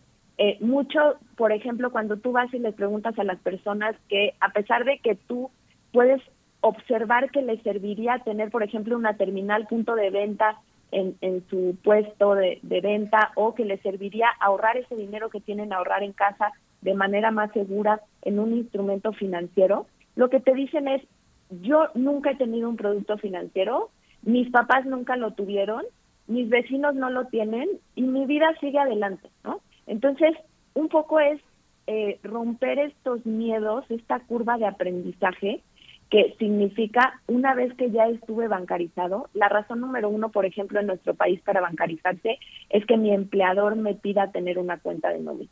Entonces, ese motivo tan fuerte me hace perderle el miedo, me hace entender este producto, familiarizarme con él y con suerte ir avanzando en la cadena a utilizar otro tipo de productos financieros que me aligeren el estrés financiero, que me permitan salir de emergencias, que me permitan tomar oportunidades de inversión en mis negocios, en la educación de mis hijos, demás. Entonces, todas estas variables son relevantes, pero sobre todo lo que hemos encontrado en los estudios es que se vuelven relevantes por cómo cada uno de los de los y las mexicanas lo perciben como una barrera, ¿no? Entonces, si los logramos acompañar hacia romper ese miedo, hacia lograr tener esa curva de aprendizaje, podremos ver eh, pues muchos frutos que incidan en, yo empiezo a usar productos, entonces los recomiendo en mi círculo social, mis hijos es más probable que los usen cuando lleguen a la edad en que, en que los puedan utilizar y demás, ¿no? Entonces, eh, es un problema complejo efectivamente porque tiene una multicausalidad, ¿no? Pero por suerte llevamos muchos años estudiándolo y hoy lo entendemos mucho mejor y justamente podemos ya tener delineadas acciones que tanto del sector público como privado, las instituciones financieras y el gobierno pueden empezar a implementar. Sí, es muy interesante porque fíjate que eh, con el tema estamos en un ciclo escolar que empezó ya hace prácticamente poquito más de un mes en el que muchos becarios universitarios del CONACIT es muy chistoso ver, verlos porque muchos que son treintones porque están en el doctorado, que ya vienen estudiando de muchos años atrás, que vienen haciendo muchos diplomados. Es su primera cuenta de banco, es algo muy el depósito de Conacit. Y tú lees que este ya 28, 30 años, 35 años dicen, "No, y pero cuando te depositen sácalo todo porque no se no, se lo vayan a chupar otra vez." Es algo muy curioso. O métele otra cuenta y dice, "No, pero si me costó un montón de trabajo sacar esta, ¿para qué saco otra? Me gusta tenerlo todo junto." Pero no lo tengas en esa. Es una cosa que se debate, pero creo creo que también hay un tema de interés, Ana Laura, que es parte de la necesidad de distintos sectores sociales, personas de edad avanzada, personas, eh, eh, mujeres eh, solas que trabajan y mantienen a sus hijos, o, personas solteras que necesitan hacer frente a alguna necesidad de salud o alguna necesidad de, infraestructura, tener esa información. Yo creo que no hay esa información, ¿no? Yo creo que no, no, sabemos a qué tipo de cuenta podemos acogernos para tener una vida mejor, ¿no? Yo me, me parece, socialmente pensándolo, tú como lo ves? Totalmente, totalmente. Se trata de acercarnos y poner en vidas que además es muy válido lo que nos dicen las personas cuando los entrevistamos. ¿Por qué si logro vivir mi vida sin una cuenta tú me estás diciendo que sería mejor? ¿no? Me, genera un conflicto pensar en, en, en ir a un banco o pensamos que es complicado. Simplemente el resumen es ¿para qué quiero esta complicación? ¿No? ¿Por qué? Porque muy poco tenemos, eh, justo estos 27 millones de mexicanos tienen pocos ejemplos a su alrededor de cómo una cuenta o de cómo un producto financiero puede ayudarte a aligerar esos momentos de dificultad o simplemente permitirte pensar de una manera más racional y optimizada sobre tus ingresos, ¿no? Entonces, todo lo que tú mencionas, todas esas creencias que están detrás, el ir a sacar dinero en cuanto me lo depositan, todo eso son ideas que tenemos que ir contrarrestando con el ejemplo, ¿no? Y que es, como decía yo, un rol tanto de las instituciones financieras, de entender esta forma de vivir las finanzas e irse acercando a, a estos mexicanos y mexicanas que tienen todas estas pues miedos, temores. Administrar nuestro dinero no es fácil, ¿no? Todos, eh, incluidos o no incluidos financieramente, es un tema que nos cuesta trabajo. Que nos cuesta trabajo hablar, por ejemplo, es un, es un tema tabú para muchos eh, hogares, para muchas personas en nuestro país. Y todo esto hace que vivamos nuestras vidas financieras sin realmente razonar qué decisiones estamos tomando, simplemente con la inercia de siempre lo he hecho así, mis papás lo hacían así, así me lo así fue mi primer trabajo y así lo he hecho desde el primer día que recibí una quincena y no nos sentamos, nos detenemos a reflexionar cómo pudiéramos administrar más eficientemente nuestro dinero, ¿no? Eh, y esto pues sí hay mucho que tenemos que hacer en cuanto a acercar información a la gente, pero sobre todo capacidades y sobre todo productos relevantes que sean capaces de llamar la atención y de decir, vale la pena eh, hacer este esfuerzo, vale la pena hacer esta transferencia electrónica y dejar de perder, por ejemplo, el tiempo de ir a, hacer el pago en efectivo hacia un proveedor, ¿no? Pensando en estas personas de los mercados, eh, etcétera. Entonces, eh, efectivamente, por suerte, es un cambio, los cambios sociales se dan en cascada, ¿no? Y entonces vemos, por ejemplo, que en la pandemia muchos hogares eh, mantuvieron esa resiliencia para salir adelante sin ingresos gracias a las personas dentro de los hogares que sí tenían un producto financiero o que sí podían acceder a un crédito, ¿no? Por ejemplo, los meses sin intereses en las tarjetas de crédito son otro otro ejemplo interesante en nuestro país. Muchos mexicanos no incluidos financieramente saben que son los meses sin intereses, le piden al sobrino, a la sobrina, al cuñado que sí tiene una cuenta por favor, oye, quiero comprar esta televisión a meses sin interés, ¿no? Entonces, todas estas se vuelven pequeñas oportunidades para ir cambiando estas creencias y estas normas sociales eh, y con suerte nos, nos ayudarán acompañados de educación y de capacidades financieras, que creo que ahí estamos en deuda en el país, eh, a ir perdiendo estos miedos y a aumentar el uso de productos financieros. Pues por, por, costumbre o por desconfianza o por múltiples factores. Por, por aquí hay, hay, varios comentarios, pero bueno, eh, por cualquiera de estas razones estamos incluso por debajo de una sociedad como la guatemalteca, que, que muestra pues un mayor número de población que se acerca a estos instrumentos, a estas eh, posibilidades financieras. Nos dice Hernán Garza, eh, es que están interesantes los, los comentarios. Ana Laura dice, Hernán Garza, en los estudios de inclusión financiera se deja de lado el nivel de ingresos. Eso ya lo hemos tratado ahorita contigo.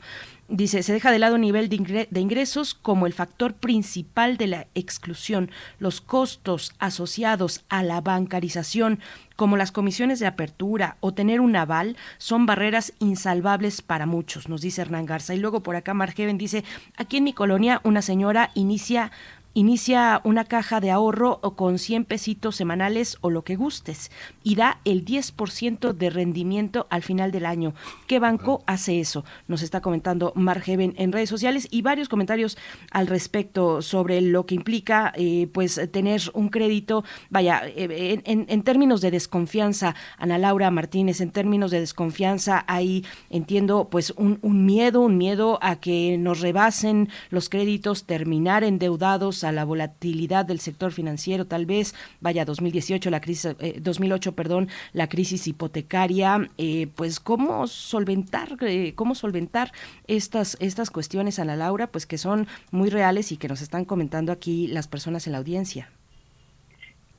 totalmente y, muy válidas, ¿no? Y no y, creo que algo importante es eh, los las las personas experimentamos a lo largo de nuestro ciclo de vida y, y, como se mencionaba, dependiendo del rol que tienen, si son madres solteras, si acaban de empezar a trabajar, si son jóvenes, experimentamos distintas necesidades financieras.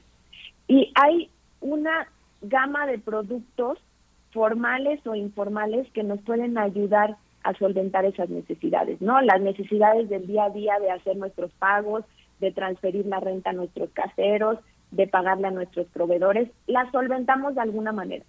Eh, igualmente, cuando encontramos emergencias, por ejemplo, la mayoría de los mexicanos acuden a sus ahorros o acuden a pedir préstamos a amigos o familiares, estamos encontrando soluciones. Sin embargo, la llamada de atención es a reflexionar sobre si esas soluciones son las más óptimas.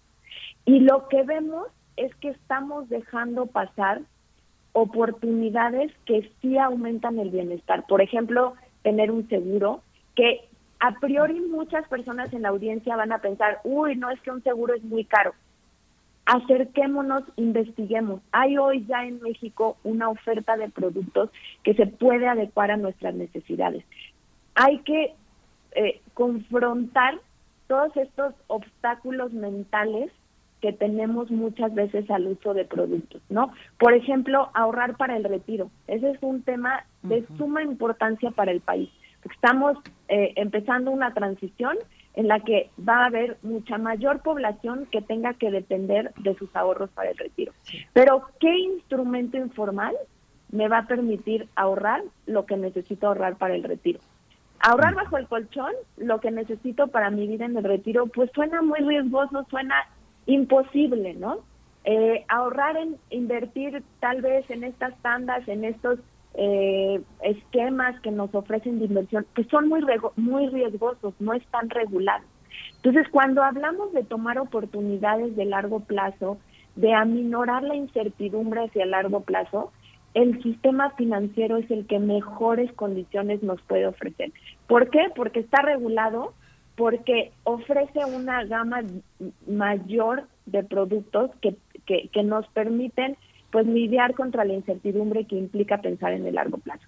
Pero es difícil pensar en el largo plazo, vivimos vidas complicadas, nos centramos en el presente. Entonces, es un llamado a reflexionar, a tomarnos el tiempo como parejas, como familias, como individuos profesionistas que empezamos a trabajar, ¿qué quiero que el dinero haga por mí? ¿Qué quiero que mis finanzas me permitan hacer? Y si no hacemos este tipo de reflexiones, pues vivimos a la inercia, a la buena de Dios, como se dice coloquialmente, simplemente pues llegando, tratando de llegar de una quincena a otra. Entonces, eh, el llamado es a, existen estos productos, nos pueden ayudar a eficientar nuestra vida y hay que pensar cuáles son las mejores alternativas para administrar mis finanzas. Sí, pues muchísimas gracias, Ana Laura Martínez. Te tengo que comentar que hay uno de los libros más hermosos de la historiografía contemporánea que escribió el historiador francés Jacques Legoff, que se llama, tal vez lo conoces, Mercaderes y Banqueros en la Edad Media. Es un libro de una belleza increíble, donde habla de cómo una pequeña clase, los banqueros y los mercaderes, eh, reorganizan el mundo de la Edad Media, eh, eh, incluido el mundo del mundo eclesiástico, ¿no? Cómo hay una moralidad en el uso de los productos financieros que siempre separó el mundo del dinero y el mundo de la iglesia, que pareciera que están tan unidos, pero no, moralmente están muy, muy separados. Pero bueno, ahí queda la recomendación de leer a, a Legoff, Mercaderes y Banqueros, para entender también el origen de todos estos productos financieros. Muchas gracias, Ana Laura Martínez. La muchísimas gracias. Hasta pronto. Gracias, hasta pronto. Bueno, hay comentarios muy interesantes. Nos dice por acá María Elizondo eh, que, la, que la. Ay, se me perdió este comentario, pero iba en el torno. Ah, ya, ya, ya lo tengo acá. Dice: una cosa es la educación financiera y otra tener que someterse a fuerza al sistema bancario. Hay mucha discriminación en ese sistema, te ven mal vestido y ya con eso no te explican y se aprovechan de que uno no entiende los mecanismos financieros. Bueno, pues todo un mundo de discusión al respecto, pero nosotros nos vamos a ir directamente con nuestra nota internacional, Miguel Ángel. Vamos. Nota internacional. Eh, el Reino Unido está en una nueva crisis política tras el fracaso de la primera ministra británica Liz Truss, que ha dimitido. Tras la destitución el pasado viernes de su ministro de Finanzas, Wasi Kwarten, la primera ministra nombró a Jeremy Hunt, quien eliminó prácticamente todas las medidas fiscales que habían causado polémica. Desde el 23 de septiembre, los mercados financieros británicos han sido volátiles debido a que Listrus y Barteng habían presentado un paquete de medidas que contemplaba importantes ayudas públicas y recortes de impuestos, pero no incluye opciones para poderlo financiar. Como resultado, las tasas de interés de la deuda pública británica se incrementaron a niveles récord, lo que obligó al Banco de Inglaterra a intervenir comprobando bonos de a largo plazo. De acuerdo con la prensa británica, numerosos miembros del Partido Conservador están intentando destituir a Truss y lo lograron ante la tormenta política y económica que provocaron sus reducciones de impuestos. A esta coyuntura se suma la disminución de Suela Braverman como ministra del Exterior. La exfuncionaria explicó en su cuenta de Twitter que presentó su renuncia luego de enviar desde su correo electrónico personal parte de un compromiso político sobre migración a otro parlamentario. Vamos a conversar esta nueva crisis política en Reino Unido con Luis Guacuja, es responsable del programa de estudios sobre la Unión Europea del posgrado de la UNAM y una de las presencias eh, fundamentales en primer movimiento. Estimado Luis Guacuja, bienvenido, buenos días. ¿Qué tal? Muy buenos días, eh, Berenice, Miguel Ángel, saludos al auditorio.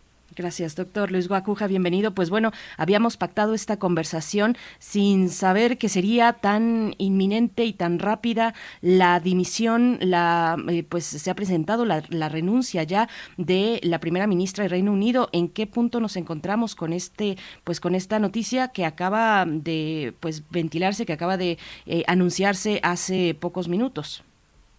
Sí, bueno, era, así inminente ya. este, decía que tenía las, las horas contadas, pues eh, apenas mes y medio en el cargo, eh, dos, eh, dos salidas muy importantes de sus ministros, la, la semana pasada de su ministro de, de Finanzas, apenas el día de ayer su ministra del Interior, y un reclamo creciente de, de los propios miembros del Partido Conservador.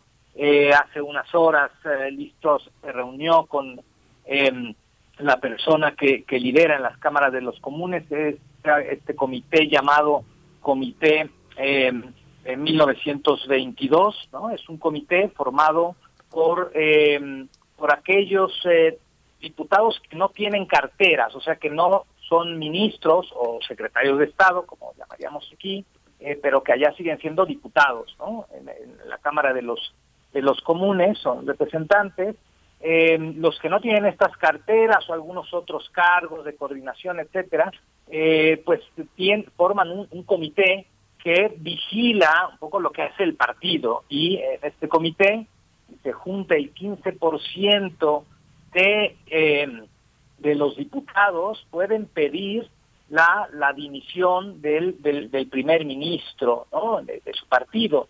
Esta es una, medida que en estricto sentido no podría aplicarse salvo que cambiaran las reglas porque hay una disposición que dice que hay que esperar cuando menos un año de, de, un primer ministro para pedir este, esta aplicación del Comité 1922. Es una figura interesante y sin embargo eh, se ve que ya se habían juntado muchas cartas de apoyo, que en este caso serían unas 55, para que Liz Truss dimitiera. Eh, y ahora, pues la salida es o nombrar, que parece lo que pretende el Partido Conservador, un nuevo primer ministro y las paradojas de, de la vida y en el Reino Unido es que quien encabeza las preferencias dentro del partido es nada más, nada menos que Boris Johnson. La otra opción sería convocar a elecciones generales donde el Partido Laborista arrasaría, le lleva 30 puntos de ventaja al Partido Conservador y lo cierto es que ya era insostenible, eh, ocasionó una debacle la presencia de Liz Truss, ¿no? puso a la libra en sus niveles más bajos eh, históricamente, con una inflación galopante, impresionante, con un descontento creciente, tuvo que dar marcha atrás a unas medidas, pero ojo, eh, el pecado original después de cuatro primeros ministros que han, han tenido que salir, el pecado original es el Brexit. Mm, ¿Por qué, Luis? Eh, ¿Cómo se origina una, un desequilibrio económico de tal manera con un proyecto financiero y de desarrollo social tan acusado sin eh, necesitarse de eh, el apoyo de Europa? Sí, a ver, es que, bueno, Teresa May decía que Brexit means Brexit, Brexit significa Brexit. Lo cierto es que a, al día de hoy no sabemos qué significa, ni los británicos saben qué significa porque fue un callejón sin salida. Salir de la Unión Europea, de un país que era la segunda economía de la Unión Europea, un país muy importante, muy potente, muy influyente, eh, parecía cosa sencilla cuando se le vendió a los ciudadanos. No es así.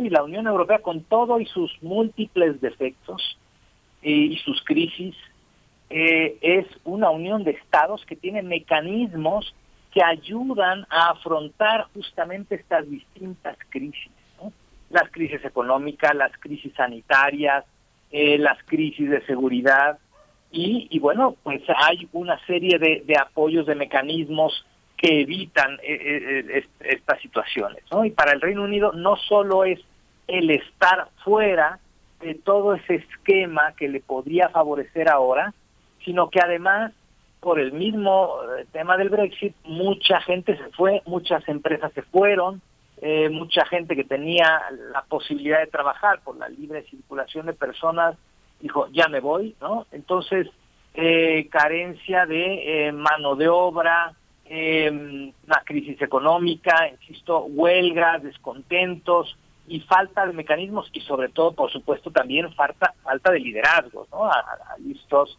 su mismo eh, partido la acusa de no tener talento. Bueno, pues Boris Johnson no prefirió la lealtad a alguien con talento a la hora de pasar la batuta dentro del Partido Conservador. Es, es una debacle, digamos, si es una suerte de administración de la tragedia, que, pues un ministro llega, otro se va, una primera ministra llega, otra se va, pero el problema sigue siendo el mismo. Es estructural, es, tiene que ver también con una falla, eh, sobre todo, que ha costado muchísimo al Partido Conservador, eh, que es eh, pues un partido que gana elecciones con cierta facilidad, que sabe acomodar, no pasa lo mismo con el Partido Laborista y sin embargo pues está en los números, en los peores números del partido en muchísimos años y en una complicación de gobernabilidad que tiene una causa muy clara, además de la confrontación con la Unión Europea por el tema de Irlanda, es, digamos, han, han dinamitado mucho del prestigio parlamentario en el Reino Unido, eh, la honorabilidad en, la palabra, en los contratos, y, pues ha sido un fracaso rotundo, eh, pues tratar de administrar lo inadministrable que es el Brexit. Lo dicho, pareciera que con el Brexit eh, Reino Unido pues se ha encargado de dinamitar sus relaciones exteriores, sus relaciones por supuesto con Europa, pero hay otras también importantes. Eh, la relación con Estados Unidos que parece o se percibe en un momento de, enfriamiento, no sé si sea eh, correcta mi percepción, doctor Luis Guacuja, pero eso parece entre aliados que además son pues aliados de, mucho tiempo, aliados históricos. Pues, ¿qué pasa con Estados Unidos? ¿Qué pasa con China? Por supuesto con Rusia ahora en un momento tan complicado eh, que, que, se atraviesa y que tiene impactos en todo el mundo. ¿Cómo se reciben esos impactos desde Reino Unido? Y pues cuál es, cómo calibrar esas relaciones exteriores que podrían pues resultar de salvavidas tal vez en algún punto para Reino Unido, pero que parecen distantes. Sí, bueno, es curioso, pese a todos los problemas que hemos visto estos estos días y, y semanas, o sea, seis semanas, ¿no? Eh, después de la de la muerte de la de la reina Isabel, ¿no? Eh, dos días después de que eh, Listros eh, asumiera el, el cargo de, primera ministra y después este debacle cuando el mundo se plantea elevar los impuestos a, los más ricos, ¿no? Para poder tener un colchón que ayude a, abatir la, la crisis y sobre todo en, en políticas sociales. Bueno, pues Liz Truss plantea exactamente lo contrario, un, absurdo que llevó a, la caída de las bolsas, a la caída de la libra. Hoy, por cierto, nada más el anuncio de su renuncia y ya se recuperan los mercados. Eh, y, y, bueno, y no obstante todo eso, eh, eh, funciona. No obstante todo eso, el Reino Unido es un mercado robusto, dentro de lo que cabe, con una institucionalidad que le permite avanzar y conservar, por ejemplo, esto que comentas, sus relaciones internacionales, ¿no? Eh, Boris Johnson le echó la culpa a Ucrania y Liz también de paso, ¿no? Es un buen pretexto eh, para ellos, pero no es suficiente, ¿no? Eh, la, alianza con Estados Unidos es, necesaria, esta alianza atlántica, incluso con la Unión Europea es indispensable en temas de seguridad, ¿no? algo que también cuando menos se fractura un, poco con, con, el Brexit, pero no, no del todo, en un momento donde hay también diversas crisis. Bueno, Europa tiene su, una crisis existencial y de valores, va hasta recordar este desafortunado discurso del alto representante de la Unión Europea en el Colegio de Europa, diciendo que Europa era un jardín y el resto una jungla, ¿no? Seguro que eh, ahí Abascal de Vox, Le Pen eh, de, y, otras como Meloni de la extrema derecha le aplaudieron al señor Borrell. Se habla de una crisis de identidad y de valores europea eh, por otro lado, Estados Unidos se acerca a las elecciones ya a menos de, un mes y los números no le dan al Partido Demócrata para conservar la mayoría, mayoría en ambas cámaras. Sería una importante eh, complicación para Biden lo que le queda de mandato. En fin, tenemos un mundo convulso con muchas crisis, una guerra, eh, producto de la invasión rusa a Ucrania, muy importante que va escalando a niveles impredecibles y, bueno, en, medio de todo esto, bueno, pues eh, se cae un gobierno en Reino Unido y a las pocas semanas otra vez, ¿no? Eh, cuatro primeros ministros en, en siete años y, veremos qué pasa de aquí a unos días. Todo este todo este horizonte eh, se, crees que se reformule a la luz de esta dimisión y de esta venta de bonos que hizo el Banco de Inglaterra para replantear el ingreso a la, a la, unidad, a la Unión Europea, Luis? Bueno, eh, a ver, tiene que haber reacomodos. Ya el, propio relevo en la cartera de, finanzas es eh, sumamente importante un poco para tratar de revertir este, digamos, este error, ¿no? Eh, garrafal, pero hay, hay todavía cuentas pendientes, ¿no? El tema de las pensiones, en fin, hay muchos temas que, que están sin resolverse que parece que el Partido Conservador no lo tiene nada claro, ¿no? En este en este sentido y eh, eh, y por eso los números también del, del Partido Laborista ahora pues, sacando 30 puntos de ventaja es, impresionante. Eh, tiene que haber un reacomodo mucho más serio en términos económicos en, el Reino Unido. ¿no? Los conservadores han apostado por consentir a sus a sus votantes tradicionales pero en una época de crisis hay que apostar a la recuperación. Hay una inflación generalizada en todo el mundo y no vemos que esto se vaya a componer al, corto plazo. Ahí están las cifras alarmantes del Fondo Monetario Internacional y eh, una crisis eh, alimentaria también ya a la, vuelta de la esquina eh, y un invierno además que va a ser muy costoso para Europa en términos energéticos y quizá en términos políticos también para muchos gobiernos. Para recapitular, doctor Luis Guacuja, y cerrar esta conversación, pues, eh, ¿qué, alternativas se observan para sucederla? ¿Qué es lo que está pasando en estos momentos en el Parlamento británico? ¿Cómo se están moviendo las aguas? Pues, y los perfiles también, ya mencionas por ahí a, Boris Johnson mismo. Bueno, pues, qué, eh, qué, contrariedad y qué complicado momento para el Reino Unido. Sí, absolutamente, ¿no? Apenas ayer eh, su comparecencia y última de, de Liz Truss ante el, ante el Parlamento británico, ante la Cámara de los Comunes, decía que ella era una luchadora y que no iba a renunciar. Bueno, ya renunció. ¿no? Entonces, ¿qué viene? Pues, eh, pues tratar de, de buscar otra vez alguna alternativa dentro del Partido Conservador. Insisto, el que tiene los mejores números es Boris Johnson, ¿no? Eh, lo cual nos habla de, la, de la ausencia de liderazgos, pero el desgaste que ha llevado al Partido Conservador, muy probablemente, porque bueno, Liz Truss sigue siendo primera ministra, hasta que este, no se nombre a algún sucesor dentro del mismo Partido Conservador o se convoquen a elecciones generales inmediatas, como ha pedido el Partido Laborista, eh, y, es probable que esto suceda, ¿no? Salvo que haya una maniobra eh, audaz de los conservadores, pero, insisto, el desgaste ha sido mayúsculo y es muy probable que veamos unos nuevos comicios electorales en el Reino Unido, ¿no? Con, además con temas pendientes importantes, Irlanda, la, la, ya la, el anuncio de un nuevo referéndum en Escocia para el próximo año, o sea, el panorama no está complicado para cualquiera que llegue. Por último, doctor Luis Guacuja, bueno, es que escuchándote me surge, ¿dónde están los que dijeron, se los dije, el Brexit no era el camino? ¿Hay una reflexión social, hay una reflexión política en torno a ello? O bueno, por supuesto que ya es, pues, pues sería muy complicado eh, recapitular, volver al punto, pero pero ¿qué? pero pero hay personas que estuvieron en desacuerdo con, con el Brexit eh, cómo se ve esa esa esa situación el, problema principal es que nunca hubo la suficiente información, ¿no? Y aún ahora, bueno, pues los números, pues sí, si la gente votara ahora, votaría mayoritariamente eh, por este eh, por permanecer en la Unión Europea, pero ahora tampoco regresar es así tan, tan sencillo, ¿no? Es un callejón eh, sin salida muy complicado, no es imposible un reingreso del Reino Unido a la Unión Europea, pero es un escenario muy complicado que hay que componer de alguna manera.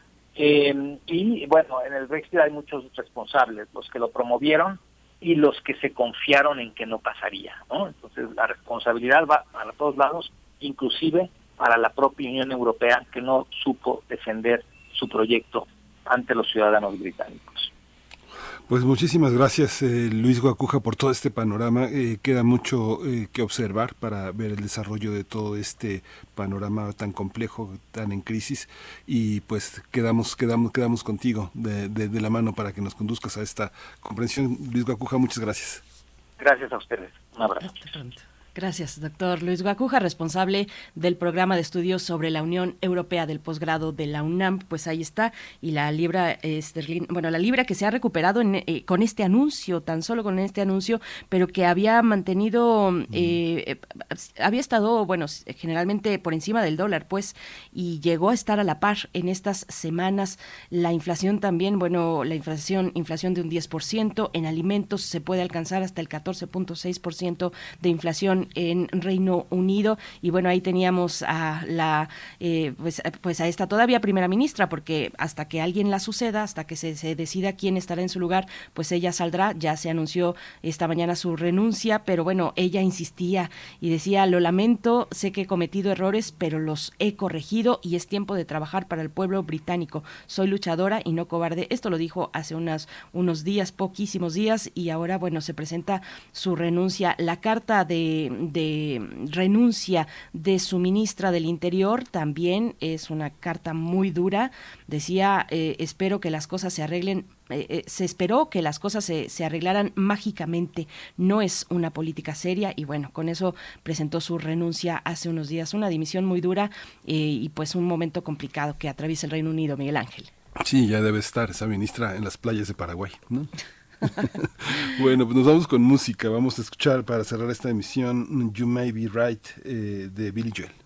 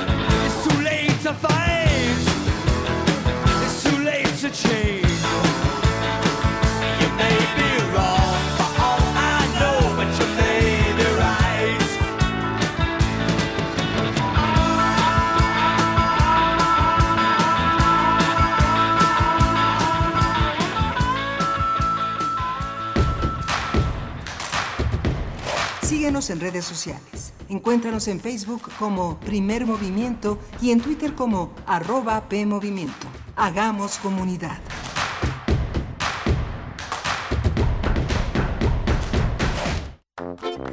¿Sabes qué tienen en común? El polvo de una estrella durmiente, el moco de King Kong o el enano más alto de todos. Pues que a todos los puedes encontrar en la radio. Solo tienes que decir las palabras mágicas.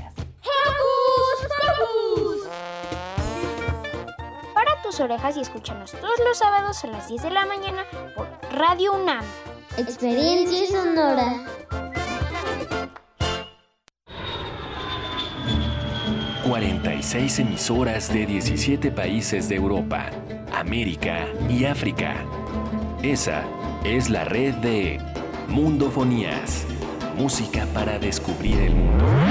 Todos los sábados a las 18 horas por el 96.1 de FM. Radio UNAM. Experiencia sonora.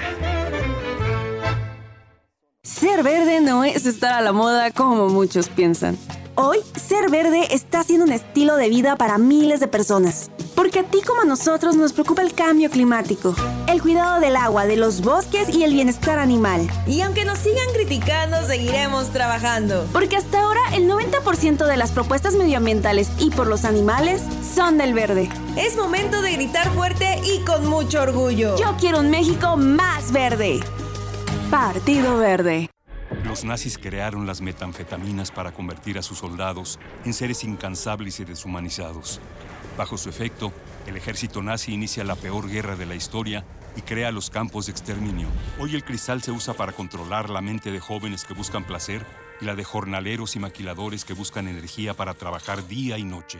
Busca la línea de la vida, 800-911-2000. Para vivir feliz, no necesitas meterte nada. Gobierno de México. Cultivemos el gusto por el arte escrito y el ejercicio de la imaginación al lado de María Ángeles Comezaña en Al compás de la letra. Rutas literarias para viajar entre textos, poemas y cartas. Todos los jueves a las 18 horas por el 96.1 de FM. Radio UNAM. Experiencia sonora.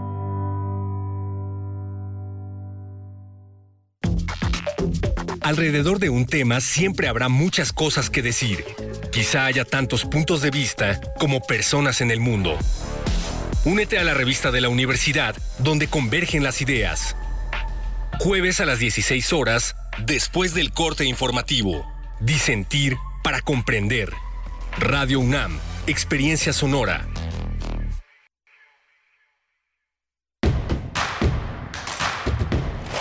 Encuentra la música de primer movimiento día a día en el Spotify de Radio UNAM y agréganos a tus favoritos.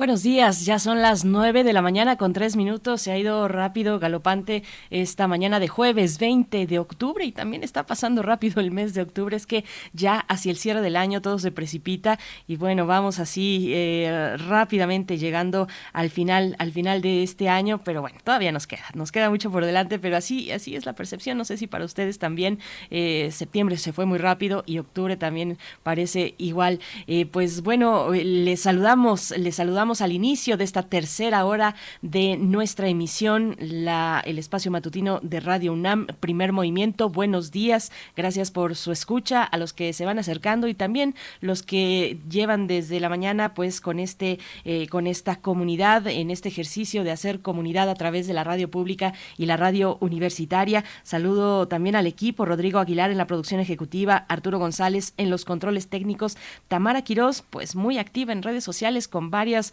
eh, cortesías que hemos dado en esta mañana. Ya dimos los nombres también de quienes se llevaron su cortesía para el camino del colibrí y vienen más, más cortesías, pero antes de ello, por supuesto, saludar a Miguel Ángel Quemain en la conducción. Querido Miguel Ángel, ¿cómo estás? Hola, Berenice, buenos, bueno, buenos días a todos los que se integran a partir de, de esta hora. Interesante lo que ha pasado en el Reino Unido y tu última pregunta, ¿dónde están los que dijeron, se los dije. Es algo muy, muy, muy interesante porque hay que retomar todo de nuevo, todo el origen de, toda esta, de toda esta polémica y este espíritu, cómo se construyó esta ilusión nacionalista, ¿no? que eh, llevó a, este voto para, para salir de Europa, ¿no? esta cuestión tan atávica, tan nacionalista, tan burda, que este, a veces mueve a las sociedades. ¿no?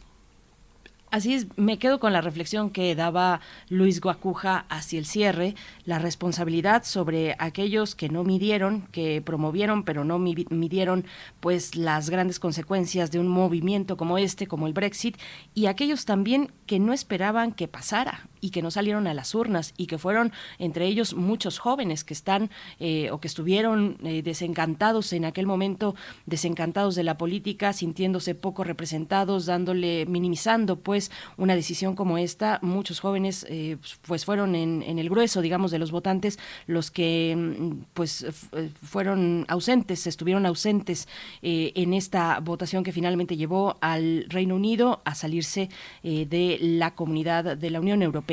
Así es que, bueno, pues sí, eh, recibimos sus comentarios también, pero bueno, responsabilidades hay muchas, sí, por todos lados y la crisis está ahí, la crisis eh, política ante la renuncia anunciada esta mañana de Listros apenas a mes y medio de que fuera nombrada como primera ministra del Reino Unido en México, pues y en los sistemas presidenciales, pues no tenemos esos eh, esa costumbre, ¿no? Mes y medio y se va ya la persona titular del gobierno gobierno y bueno, pues acá, acá no, acá nos esperamos por lo menos un año, ¿no? Decimos, bueno, vamos a darle, a darle oportunidad a que, a que realice su trabajo, este, un año, en el mejor de los casos, muy a la estadounidense, los primeros 100 días de evaluación, ¿no? También que ya se ha empezado a adoptar esa práctica, recuerdo al inicio, al inicio, ¿verdad? Ya después fue otra cosa, pero del fiscal Hertz Manero que dio su informe de 100, de los primeros 100 días en el cargo en, eh, ante la Fiscalía de la República eh, General, eh, pues daba un diagnóstico,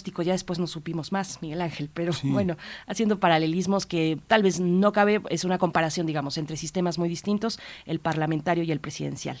Sí, interesante también fue la, la, conversación sobre los productos fiscales. Es importante eh, tener en, en cuenta eh, para, para muchos grupos sociales, eh, muchos activistas, abogadas, abogados que cubren cuestiones eh, muy importantes de violencia conyugal, de, de, la cantidad enorme de huérfanos que hay en el país y la adopción, todos estos mecanismos financieros que permiten en situaciones de crisis eh, continuar estudiando, tener una vida digna tener una posibilidad de eh, eh, en, en, soledad y luchando eh, abrazo partido, tener un apoyo, un apoyo bancario, poder obtener satisfactores para la vida cotidiana eh, en esta visión de meses sin intereses que tiene que ver con una posibilidad de reconocer en el futuro un lugar habitable. Todo este tipo de elementos forma parte de este tema que tratamos en la segunda hora sobre los productos financieros, reflexionar sobre lo que el juego del mercado tiene para nosotros como,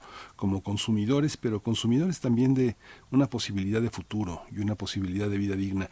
Mucha gente no, no, no los usa porque no quieren endeudarse. Ya tuvimos las experiencias en los 80 y 90, lo que significa estar amenazado y con llamadas telefónicas insolentes, groseras, eh, perseguidos con las amenazas de, de ser despojados de lo, de lo poco que tienen, eh, de que tenemos muchas personas. Está, esto ha pasado, ha pasado por un mundo de derechos que hemos conquistado, ahora viene conquistar esta parte del futuro que el juego del mercado nos propone. ¿no? Uh -huh, claro, y lo hemos conversado aquí Hace algunas semanas, no sé si recuerdas, Miguel Ángel, si la audiencia recuerda, pues hablábamos de este abandono de, una función social que tendrían las instituciones bancarias, la banca, la banca en México también, con las tasas de interés pues eh, eh, muy altas, muy elevadas y ahora eh, como medida también para paliar la inflación, pues bueno, también por supuesto que nosotros vemos una responsabilidad muy importante ahí, no solamente en, en la persona que se acerca a una institución bancaria, sino en el sistema mismo,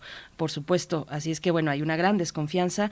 Y, y lo que comentaba María Elizondo, la educación financiera, pues no obliga a tener necesariamente, pues, acercarse a una, a una plataforma de este tipo. Pero bueno, son, son varios temas. Ustedes nos han dejado um, comentarios muy valiosos. Pero antes eh, de irnos ya con la poesía necesaria, Miguel Ángel, solamente compartirles que tenemos más cortesías para ustedes. Y se trata, pongan atención, bueno, ahora las reinas chulas, como cada semana, que son chulas y además generosas, nos invitan al Teatro Bar El Vicio en esta ocasión en el marco de la décimo novena edición del Festival Internacional de Cabaret. Nosotros tenemos ya una publicación tanto en Twitter como en Facebook, arroba PMovimiento y Primer Movimiento UNAM en Facebook. Ahí van a encontrar eh, las, una publicación eh, con las instrucciones, pero se trata de la función del show La vida no viene sola para este viernes 21 de octubre. Son tres pases dobles presenciales que se van por Twitter y ahí mismo en Twitter tres pases virtuales, esos para las personas fuera de Ciudad de México. Y también tenemos en Facebook, se van a ir dos pases dobles presenciales y dos pases virtuales. Eh, las obras, eh, bueno, este espectáculo de La vida no viene sola y también de la compañía La Guayaba y la Tlayuda con el show Perfume de Ser Prietas, no perfume de gardenias, perfume de Ser Prietas es la propuesta, pues eh, esa la van a encontrar en Facebook. Vayan a nuestras redes sociales. Tamara Quiroz sabe perfectamente todas las anotaciones. Hasta las 11 de la mañana tienen para poder participar y llevarse sus cortesías, eh, si así lo desean, para ir al Teatro Bar El Vicio este fin de semana. Miguel Ángel, y bueno, nos vamos a ir con la poesía y entiendo que tú te vas a retirar después de la poesía. Me, me, retiro de la poesía y nos escuchamos mañana. Muchas así es. Gracias, Miguel Ángel. Aquí nos vamos a quedar, bueno, con tu poesía, por supuesto, y también con los mundos posibles a continuación de la misma. Vamos para Muy allá. Bien, vamos para allá. Es hora de Poesía Necesaria. Hoy la poesía necesaria está dedicada a Jorge Luis Borges. El poema se llama Límites y Muerte del Ángel es la milonga de Astor Piazzolla que acompaña este poema. De estas calles que ahondan el poniente, una habrá, no sé cuál, que he recorrido ya por última vez, indiferente y sin adivinarlo, sometido. A quien prefija omnipotentes normas y una secreta y rígida medida, a las sombras, los sueños y las formas que destejen y tejen esta vida. Si para todo hay término y hay tasa y última vez y nunca más y olvido, ¿quién nos dirá de quién en esta casa sin saberlo nos hemos despedido? Tras el cristal, ya gris, la noche cesa, y del alto de libros que una trunca sombra dilata por la vaga mesa, alguno habrá que no leeremos nunca. Hay en el sur más de un portón gastado con sus jarrones de mampostería y tunas, que a mi paso está vedado como si fuera una litografía. Para siempre cerraste alguna puerta y hay un espejo que te aguarda en vano. La encrucijada te parece abierta y la vigila cuadrifón tejano. Hay en todas tus memorias una que se ha perdido irreparablemente, no te verán bajar a aquella fuente ni el blanco sol ni la amarilla luna. No volverá tu voz a lo que el persa dijo en su lengua de aves y de rosas, cuando al ocaso ante la luz dispersa quieras decir inolvidables cosas. Y el incesante ródano y el lago, todo ese ayer sobre el cual hoy me inclino, tan perdido estará como Cartago, que con fuego y con sal borró el latino. Creo en el alba oír un atareado rumor de multitudes que se alejan. Son lo que me ha querido y olvidado. Espacio, tiempo y Borges ya me deja.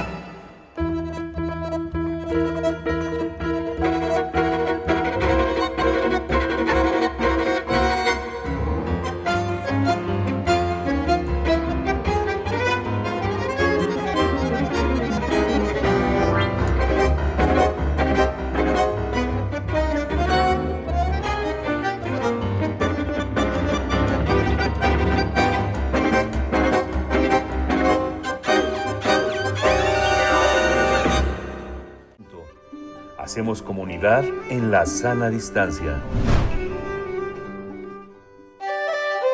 Mundos posibles. Fascinante y generosa es la mirada de la etnobiología y vamos a hablar al respecto con el doctor Alberto Betancourt, el Aviala en Tlaxcala, Mundos Posibles Reales y Hermosos, esperando el séptimo Congreso de la Sociedad Latinoamericana de Etnobiología. El tema de esta ocasión, Alberto Betancourt, te saludo con mucho gusto en nombre de todo el equipo de Miguel Ángel Quemain, que se tuvo que retirar, pero que te desea eh, también eh, lo mejor en esta participación. Alberto, ¿cómo estás? Buenos días.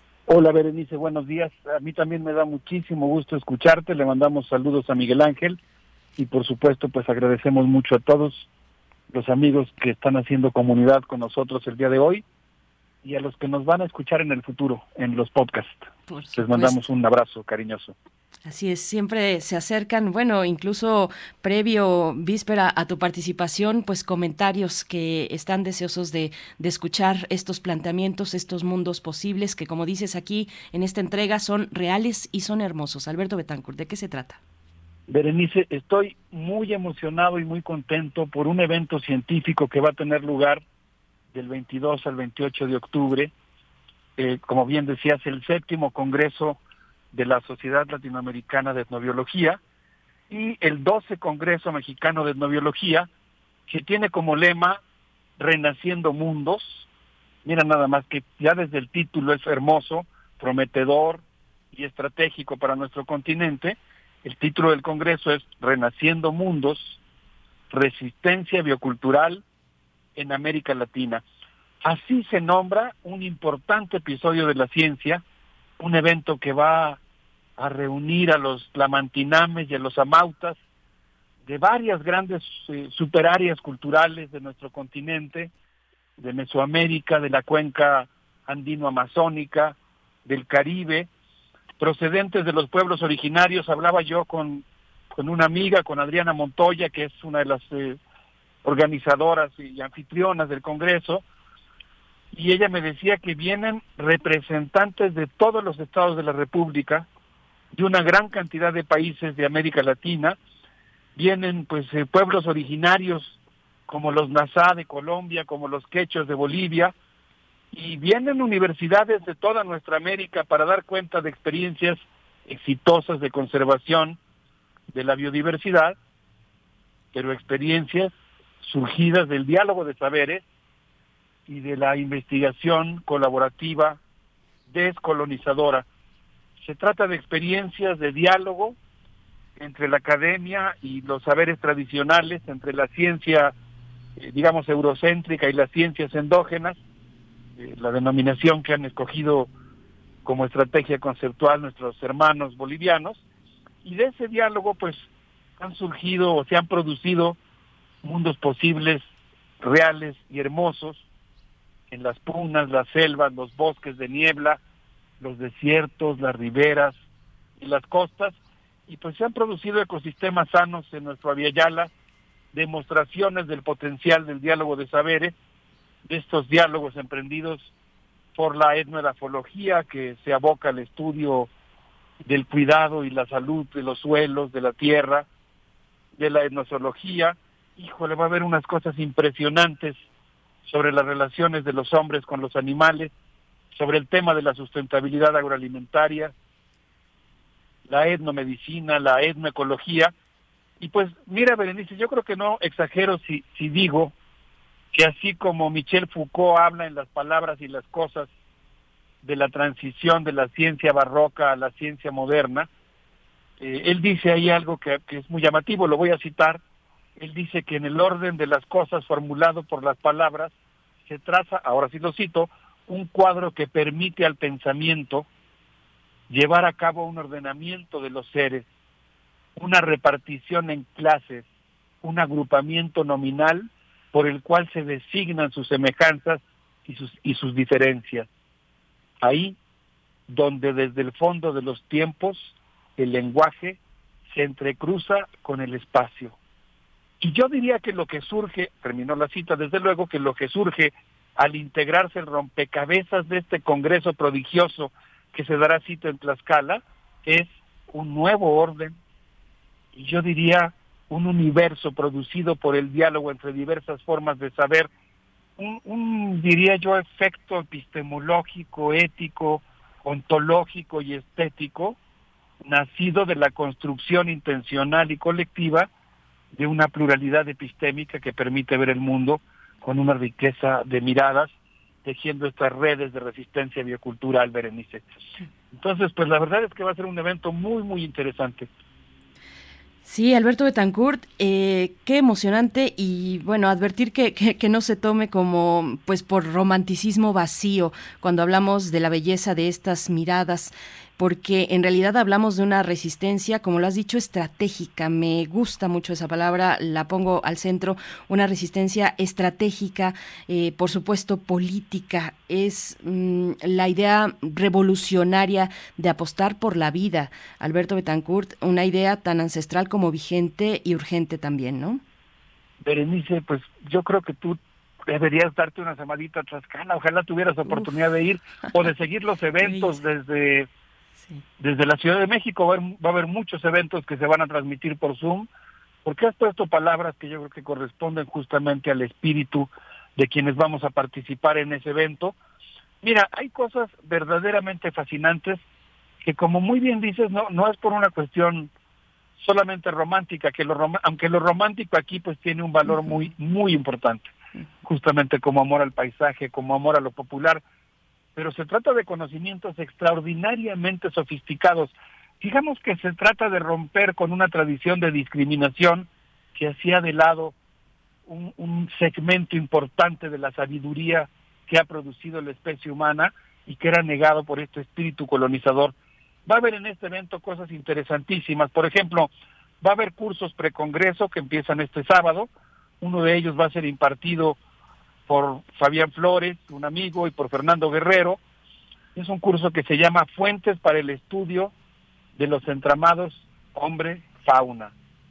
Y mira, no, sé exactamente cuál va a ser el contenido de ese curso, pero en trabajos previos, Fabio Flores ha hablado sobre las temibles plagas de langostas en la época clásica y posclásica de los mayas los animales como significantes terrenales y metafísicos, ácridos incorporados al lenguaje y a la iconografía maya, y cómo la temible llegada de los altomontes, cerca Piseifrón, era provocada porque sedientos por la sequía, los cerebros de estos animales producían torrentes de serotonina y la consecuente reproducción compulsiva de sus poblaciones y eso los hacía caer sobre los cultivos, azotar las poblaciones, y por eso, cuando los maestros lapidarios mayas esculpían su glifo, podía tener significados muy diversos.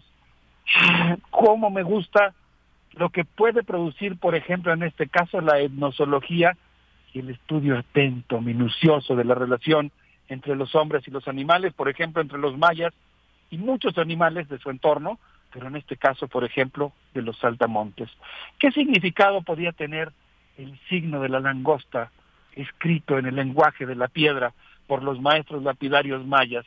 Saak, un glifo, una palabra para referirse a los vientos en un sentido natural y sobrenatural, una palabra temible en boca de los chilames, de los sabios, un pronóstico de la llegada de una plaga, y también alusión a la maldad o al blanco florecido, signo de muerte, acto de ruego o simplemente, dice Fabio, un, una evocación del alma blanca. Pero este presagio funesto tiene una característica, es una advertencia que ofrece la oportunidad de actuar a tiempo y cambiar el destino. Este es solo un ejemplo de las de las cosas que producen las etnociencias, por ejemplo, el estudio y la observación atenta del glifo SAC, el glifo del saltamontes. Un, un ejemplo de lo que va a pasar, por, por decir algo, en los cursos eh, que sirven como víspera del, del Congreso, Berenice. Sí, Alberto Betancourt. Y será, bueno, ya lo has mencionado de paso, pero será la Universidad Autónoma de Tlaxcala la anfitriona de toda esta, de esta riqueza de estos testimonios eh, vivos y ancestrales también de resistencia. Solamente decir, no es que sea necesario, pero, pero sí enfatizar que, que hay un, hay un romance, por supuesto, con la naturaleza. Es parte de, de ese vínculo que mantenemos a través de esta mirada de la etnobiología. Nos han querido convencer de lo contrario, además, ¿no? Eh, han querido sacar de la matriz de, de- de la conjugación esa, esa pertenencia, ese romance. Yo hablaba en realidad más de un, o lo que negaba es un romanticismo vacío, hueco, baladí. No estamos en, el- en ese registro, por supuesto, y qué bueno que lo anotas, Alberto Betancourt. Vamos a hacer una primera pausa. ¿Cómo lo ves? Pues me parece bien. En un momento más voy a hablar de una de las conferencias magistrales que va a ofrecer Viviana Vila. Ella va a dictar una conferencia magistral sobre el pastoreo de camélidos, las vicuyas y las llamas, y les propongo que escuchemos la vicuñita interpretada por los folcloristas. Vamos a alegrarnos esta mañana que empezó medio fría con un guayno. ¿Qué te parece, Berenice? Pues para calentar el espíritu. Gracias, Alberto Betancourt. Vamos con los folcloristas y volvemos contigo.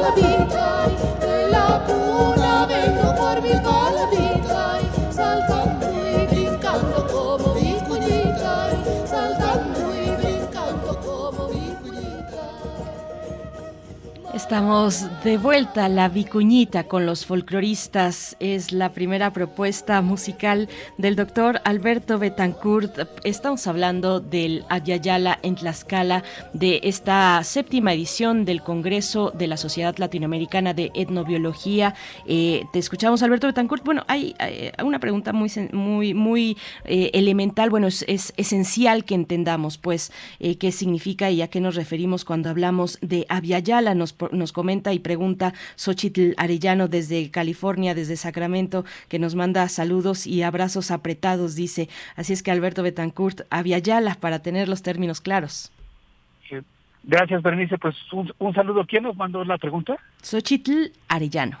Ah, pues un saludo para Xochitl Arellano.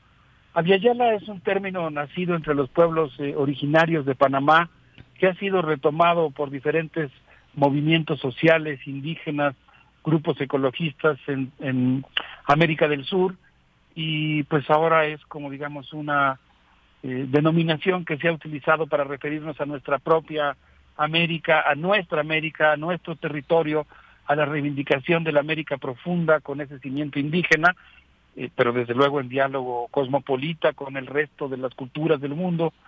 Eh, y tiene un significado muy particular porque quiere decir tierra en plenitud, tierra que está en el momento de su florecimiento.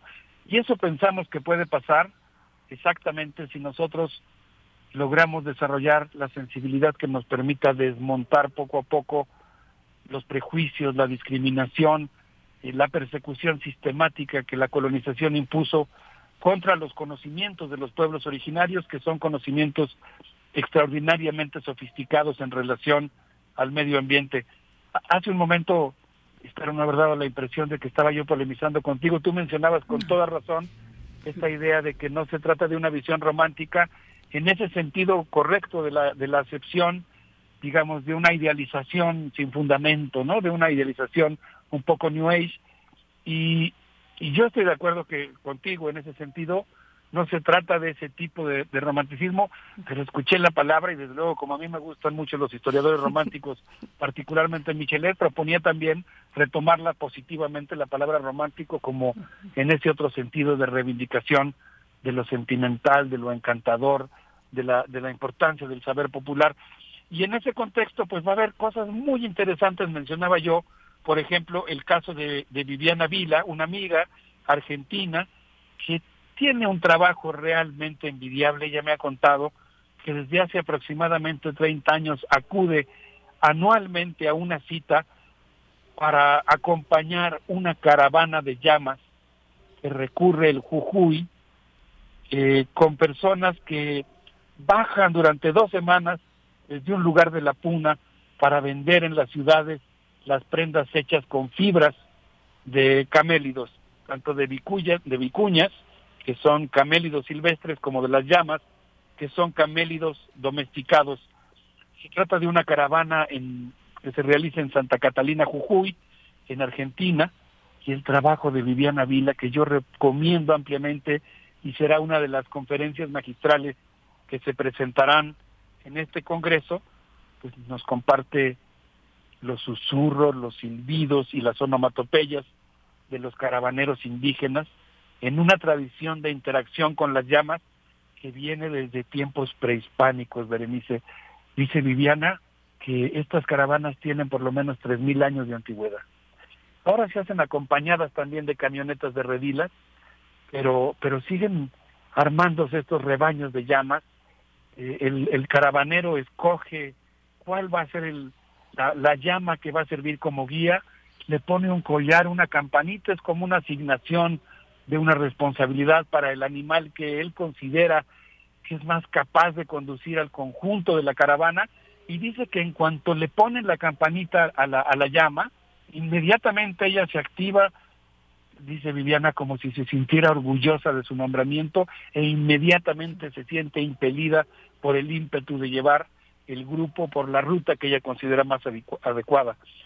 ¿Cómo ves, Berenice? ¿A poco no se antoja estar en esas en esas conferencias magistrales y en esos eventos del Congreso.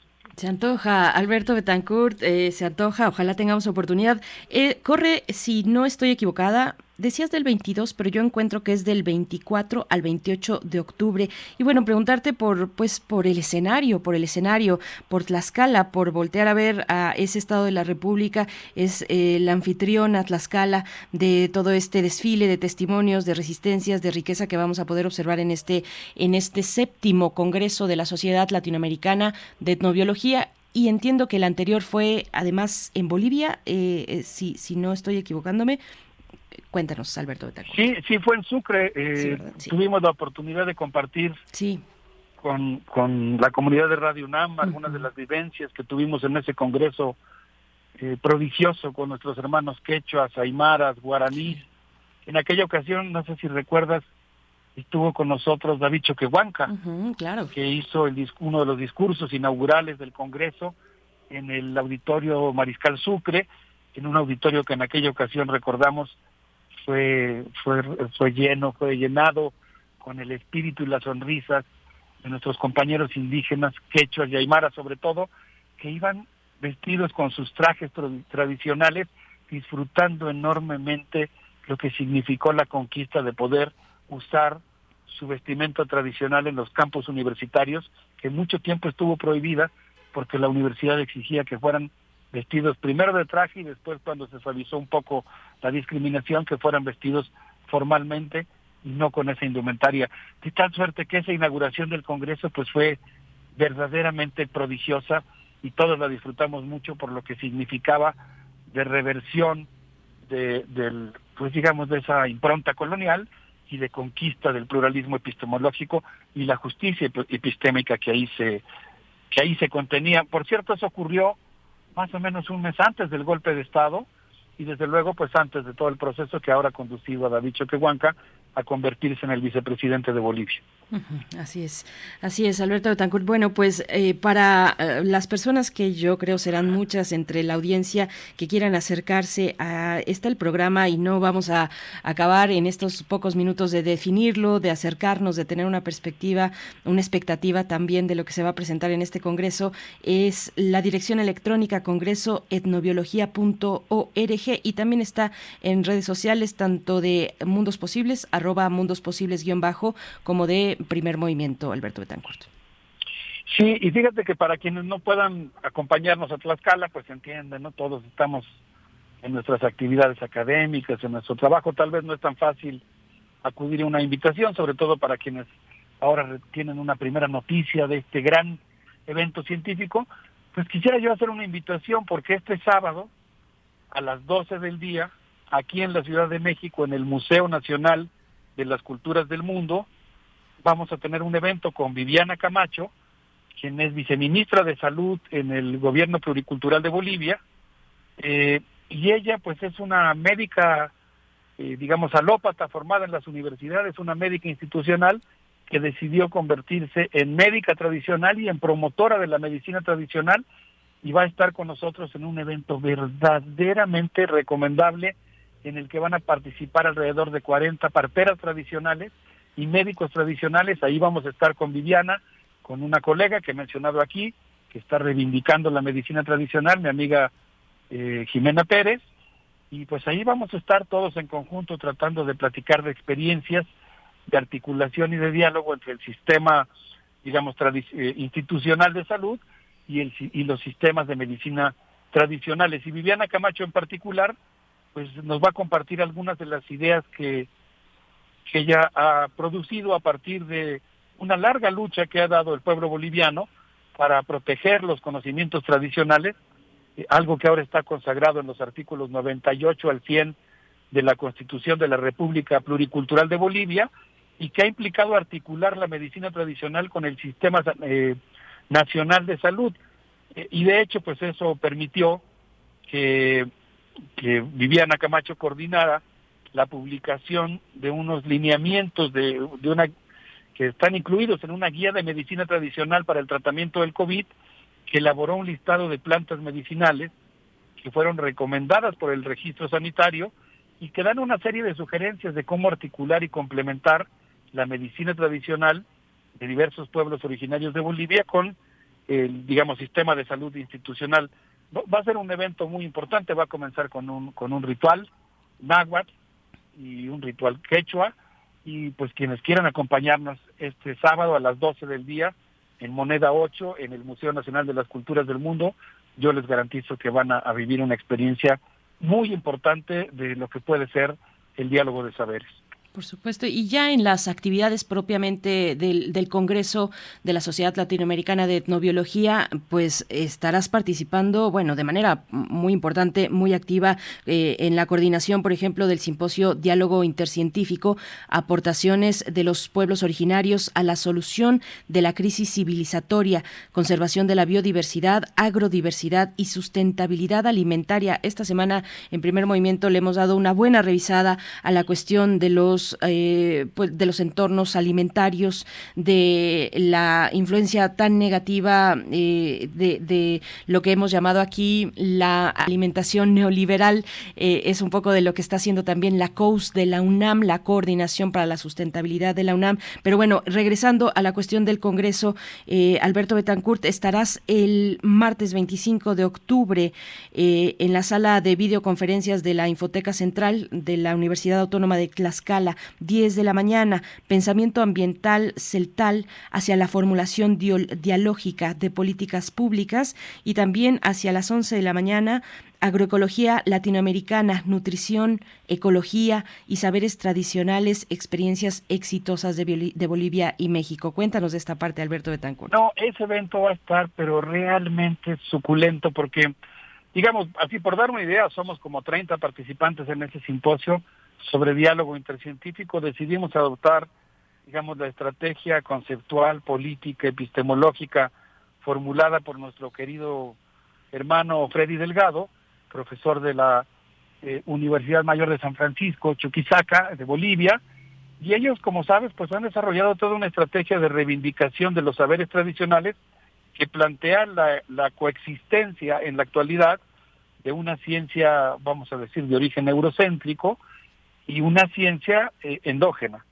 una ciencia de carácter, una ciencia andina en este caso, por ejemplo, que pues eh, ahí está, que, sigue viva, que necesita ser reivindicada, que obviamente no tiene los mismos eh, formatos que la ciencia tradicional, las mismas los mismos mecanismos de, de formación de sus científicos. Ahí hay, por cierto, desde luego toda una discusión. Hay compañeros que hablan de la eh, pertinencia de llamarle mejor el diálogo entre la ciencia y los saberes tradicionales. En el caso de Bolivia, pues ellos han reivindicado y decidimos eh, aceptar esta propuesta, eh, hablar más bien no de diálogo de saberes, sino específicamente dentro del diálogo de saberes, del diálogo intercientífico. Y el, el, la- la- simposio va a estar buenísimo porque pues va a estar ahí eh, Freddy Delgado de Bolivia, va a estar Viviana Camacho, va a estar Olga Lucía Sanabria, que no sé si es o era presidenta de la Sociedad eh, Colombiana de Etnobiología, eh, y bueno, va a estar el doctor Arturo Argueta, que es otro de los eh, organizadores del, del simposio, así que eso va a ser pues un encuentro interesantísimo entre Bolivia, Colombia, México, van un grupo de compañeros eh, tojolabales, por ejemplo, va Eliber Gómez, que es un investigador muy acucioso sobre la cultura tojolabal, entonces eso la verdad es que yo creo que va a ser pues eh, un, un, espacio de diálogo sensacional. Y pensando en lo que decías, Berenice, siempre me sorprende mucho nuestra sincronización, el hecho de que eh, sin ponernos de acuerdo de pronto evocamos temas comunes en relación a lo que tú mencionabas, la justicia y la soberanía alimentaria en nuestra América. eh, va a haber una conferencia magistral de Ayari y Enevid Pasquier Merino que va a analizar el caso de la inseguridad alimentaria en América Latina, que es una región pues que combina hambre, malnutrición y obesidad y va a hablar de la importancia que tiene la producción sustentable de alimentos para oponernos a algo que a mí me, me parece muy interesante, cómo construir alternativas al sistema de la agricultura aristocrático patriarcal. Aristocrático patriarcal porque el modelo agroexportador basado en hidrocarburos, en compuestos químicos, pues es un modelo de agricultura que pues puede quizá llegar a generar divisas, pero son, es, un- es dinero que se queda en muy pocas manos, que se concentra en muy pocas familias, que destruye la biodiversidad, pero sobre todo que desplaza y destruye el poder que tienen las mujeres y, y su, su rol de dirección y de intelectuales que tienen las mujeres en la agricultura tradicional. Esa será otra de las conferencias, creo que es la primera conferencia magistral con la que nos recibirán nuestros anfitriones eh, de esta institución hermana, la Universidad Autónoma de Tlaxcala. Bueno, pues para donde queramos voltear vamos a encontrar eh, temas, eh, visiones que nos van a interpelar. Me quedo también con esta idea de diálogo intercientífico para ver si la podemos replicar pues aquí en la narrativa que tenemos cotidianamente. Eh, qué interesante. Alberto Betancourt, suponemos que estás bueno a tope y todo el equipo también pues organizando con los últimos detalles esta conferencia última que nos compartes de la doctora Ayari Genevieve Pasquier Merino es el lunes 24 de octubre, Centro Cultural Universitario, 11 de la mañana, una conferencia magistral Agrodiversidad, Alimentación y Modernidad Alimentaria, Retos y Perspectivas de Futuro. Alberto Betancourt, pues ya nos estamos con, con nada de tiempo, básicamente se nos acabó, pero, pero pues para despedirnos de, esta, de estos mundos se, posibles. se nos acabó, como bien dices, pues estamos con mucho trabajo. todo, todo lo que ocurre cuando hay un evento de esta magnitud y uno está involucrado, pero estamos muy contentos de todos los amigos de América Latina que vamos a recibir y desde luego pues de, de- de gozar de la generosidad de nuestros anfitriones, que no solamente serán nuestros compañeros de la Red sobre Patrimonio Biocultural de CONACYT, de la Asociación Mexicana de Etnobiología, sino sobre todo de nuestros anfitriones principales, que serán las comunidades de la zona de la Malinche en Tlaxcala, que se convertirá la próxima semana, desde el sábado, aunque el Congreso empieza propiamente el domingo en la noche y su sesión es el lunes, pero esa, esa región cercana a la Malinche en Tlaxcala se convertirá, digo yo, y creo que no exagero, en un locus del humanismo en el siglo XXI. Y por supuesto, pues eso nos hace sentir muy emocionados y con muchas ganas de compartir con la comunidad universitaria lo que ahí va a ocurrir. Berenice, siempre es un enorme placer platicar contigo y mucho más al aire. No, bueno, eh, el placer es todo nuestro, Alberto Betancourt. Ya estamos escuchando la propuesta musical para el cierre. Se trata de Chico Science. Eh, Prayera es lo que ya suena al fondo. Y bueno, repetir, Congreso Etnobiología .org para los detalles de las conferencias y los eventos que se dan eh, pues en torno a este Congreso Latinoamericano de Etnobiología. Doctor Alberto Betancourt, lo mejor, lo mejor para, para estas, para estas actividades. Muchas gracias. Una música que anuncia la, la, eh, importante y numerosa delegación brasileña que llegará a nuestro territorio. Un abrazo, Berenice, para ti y para todos nuestros amigos del auditorio. Gracias, Alberto Betancourt. Vamos a escuchar. Chegou, a ciranda acabou de começar. E ela é, e é praieira Segura bem forte a mão. E é praieira Vou lembrando a revolução. Vou lembrando a revolução. Mas a fronteira é os jardins da razão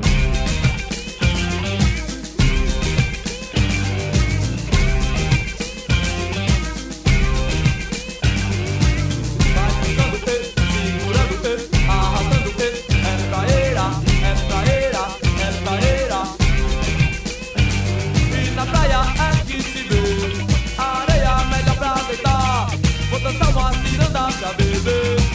Uma cerveja antes do almoço é muito bom pra ficar pensando melhor. Você pode pisar onde quer e você se sente melhor. Na areia onde o mar chegou, a ciranda acabou de começar. E ela é, e é praieira. Segura bem forte a mão. E é praieira.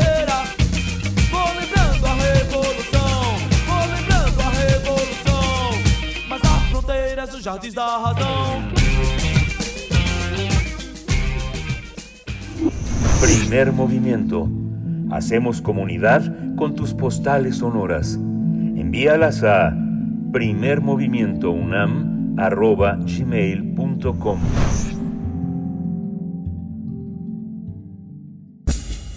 Libertad, Seguridad. salud, Identidad. alimentación. Libre desarrollo de la personalidad. Educación. Pensar nuestros derechos humanos. Saludo en esta mañana de jueves a Jacobo Dayan, director del Centro Cultural Universitario Tlatelolco de la UNAM, para eh, comentar, comentar sobre este informe, el informe de la Federación Internacional por los Derechos Humanos. eh, el título de esta entrega, Veracruz, las fosas clandestinas más grandes de América Latina, crímenes de lesa humanidad. Jacobo Dayan, muy buenos días. Gracias por estar esta mañana con nosotros. Buenos días, Benedice, ¿cómo estás? Muy bien, muchas gracias. Bueno, pues con un tema muy complejo, muy complicado, eh, que duro hablar, acercarse desde ese, desde esa perspectiva a un estado tan rico como Veracruz, pero es eh, ese uno de los ámbitos de las aristas que también ha definido en los últimos años a varios estados de la República y en este caso Veracruz, las fosas clandestinas más grandes de América Latina. Te escuchamos, Jacobo Dayan. Así es, eh, pues el día de ayer eh, se presentó este informe y se presentó con la presencia del colectivo Solecito Veracruz en la Corte Penal Internacional allá en La Haya. Y esto es sumamente relevante, eh, diría yo, por varios motivos. Es decir, estas fosas las conocíamos desde hace mucho, este par de fosas que son las más grandes de América Latina. Colinas de Santa Fe y el Arbolillo. Eh, Colinas de Santa Fe, recordar, fueron hallados 297 cráneos y más de 22 mil fragmentos óseos. Y una fosa de cerca de 300 personas al menos. Eh, entre ambas son cerca de 600 personas encontradas eh, durante el gobierno de Javier Duarte en Veracruz. Y a partir de entonces, eh, el colectivo Solecito, bueno, desde tiempo atrás venía trabajando en la búsqueda y en la exigencia de verdad y justicia, cosa que se ha negado. Se negó durante el gobierno de Javier Duarte en Veracruz, se, negó eh, posteriormente en el gobierno de Yunes y ahora en el de Cuitláhuac se sigue negando la justicia y la verdad, la identificación a las personas desaparecidas y entonces la PGR y ahora la Fiscalía General de la República, los casos que ha, traído también eh, pues siguen negando la justicia. Eh, hay que recordar también los últimos informes que se han presentado sobre los niveles de impunidad en el caso de desapariciones, es casi cercano al 100%, lo que llevó al Comité contra la Desaparición Forzada de Naciones Unidas a decir que en México la desaparición es, y lo entrecomillo, el crimen perfecto, es decir, no hay sanción alguna y es por ello que deciden ir a la Corte Penal Internacional a recordar eh, que ahí hay una jurisdicción que tiene que hacerse cargo también sobre lo que ocurre en México. Eh, la Corte Penal Internacional es un tribunal internacional de última instancia dedicado única y exclusivamente a los crímenes más graves que afectan a la humanidad, el genocidio, los crímenes de deshumanidad, los crímenes de guerra y el crimen de agresión y ante eh, las desapariciones masivas que hay en nuestro país y la impunidad garantizada, eh, los crímenes de lesa humanidad perpetrados en México por, por eh, funcionarios del Estado. En el caso de Veracruz está documentado que la policía estatal fue eh, quien operó de mayor manera las desapariciones en ese estado, al igual que el ejército, la marina y evidentemente grupos criminales que han operado con absoluta impunidad hasta el día de hoy. Solecito lleva la voz de varios colectivos a la Corte Penal Internacional y como hablábamos hace unas semanas acá, eh, en, en, en este tipo de crímenes la responsabilidad recae en los máximos responsables. Es decir, cuando tenemos masivamente eh, agresiones, en este caso desapariciones, que en el caso de Veracruz, tan solo en el gobierno de Duarte superan, eh, la cifra es cercana a las 4.000 de manera oficial. Eh, también recordar que el subregistro es enorme.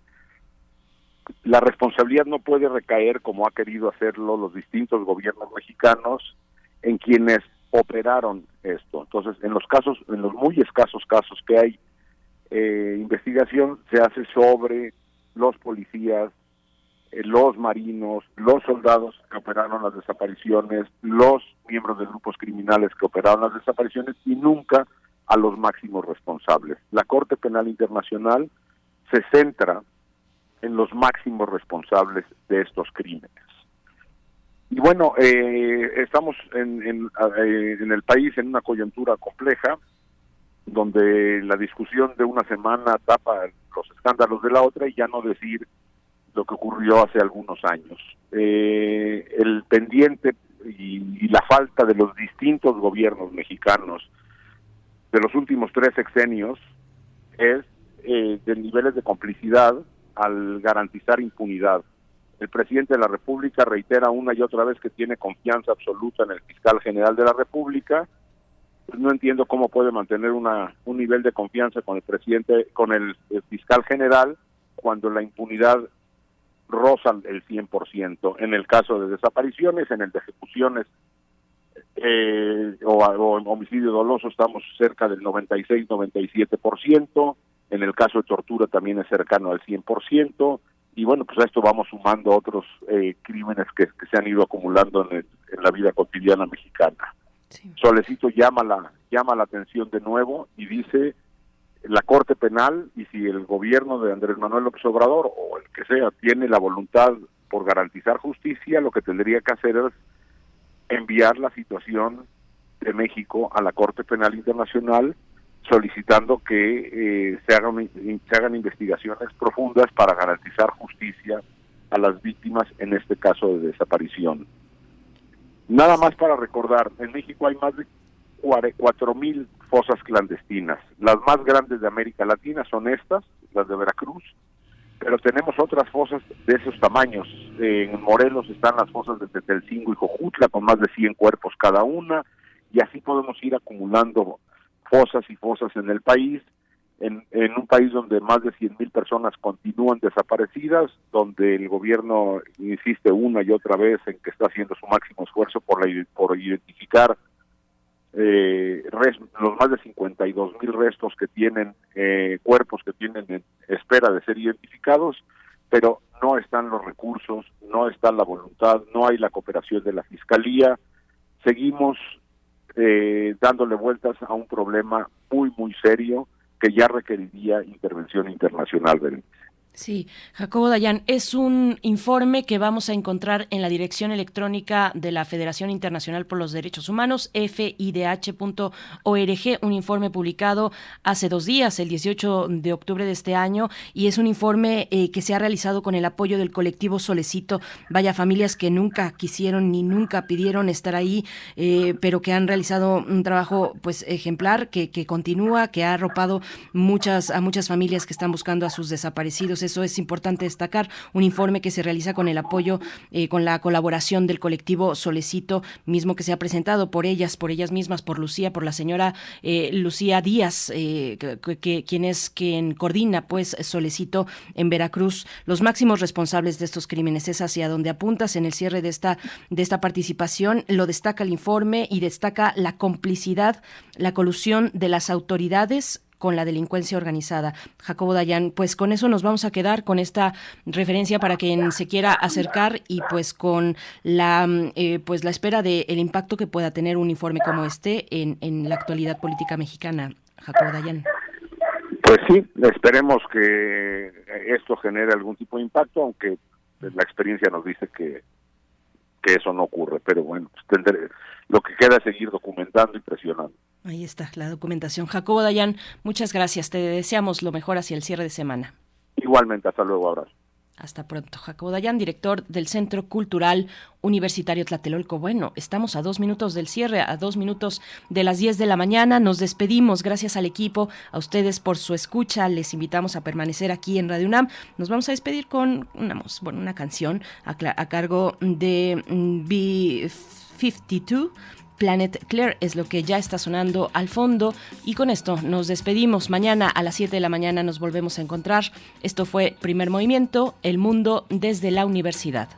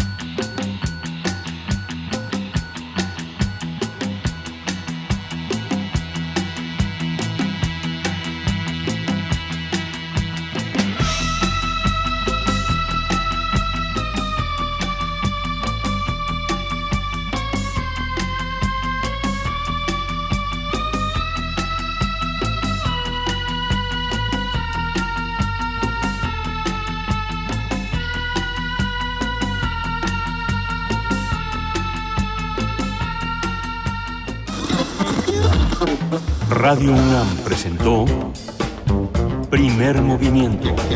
El mundo desde la universidad. Con Berenice Camacho y Miguel Ángel Gemain en la conducción. Rodrigo Aguilar y Violeta Berber, producción. Antonio Quijano y Patricia Zavala, noticias. Miriam Trejo, coordinación de invitados. Tamara Quirós, redes sociales. Arturo González, operación técnica. Locución, Tessa Uribe y Juan Staca. Quédate en sintonía con Radio UNAM. Experiencia sonora.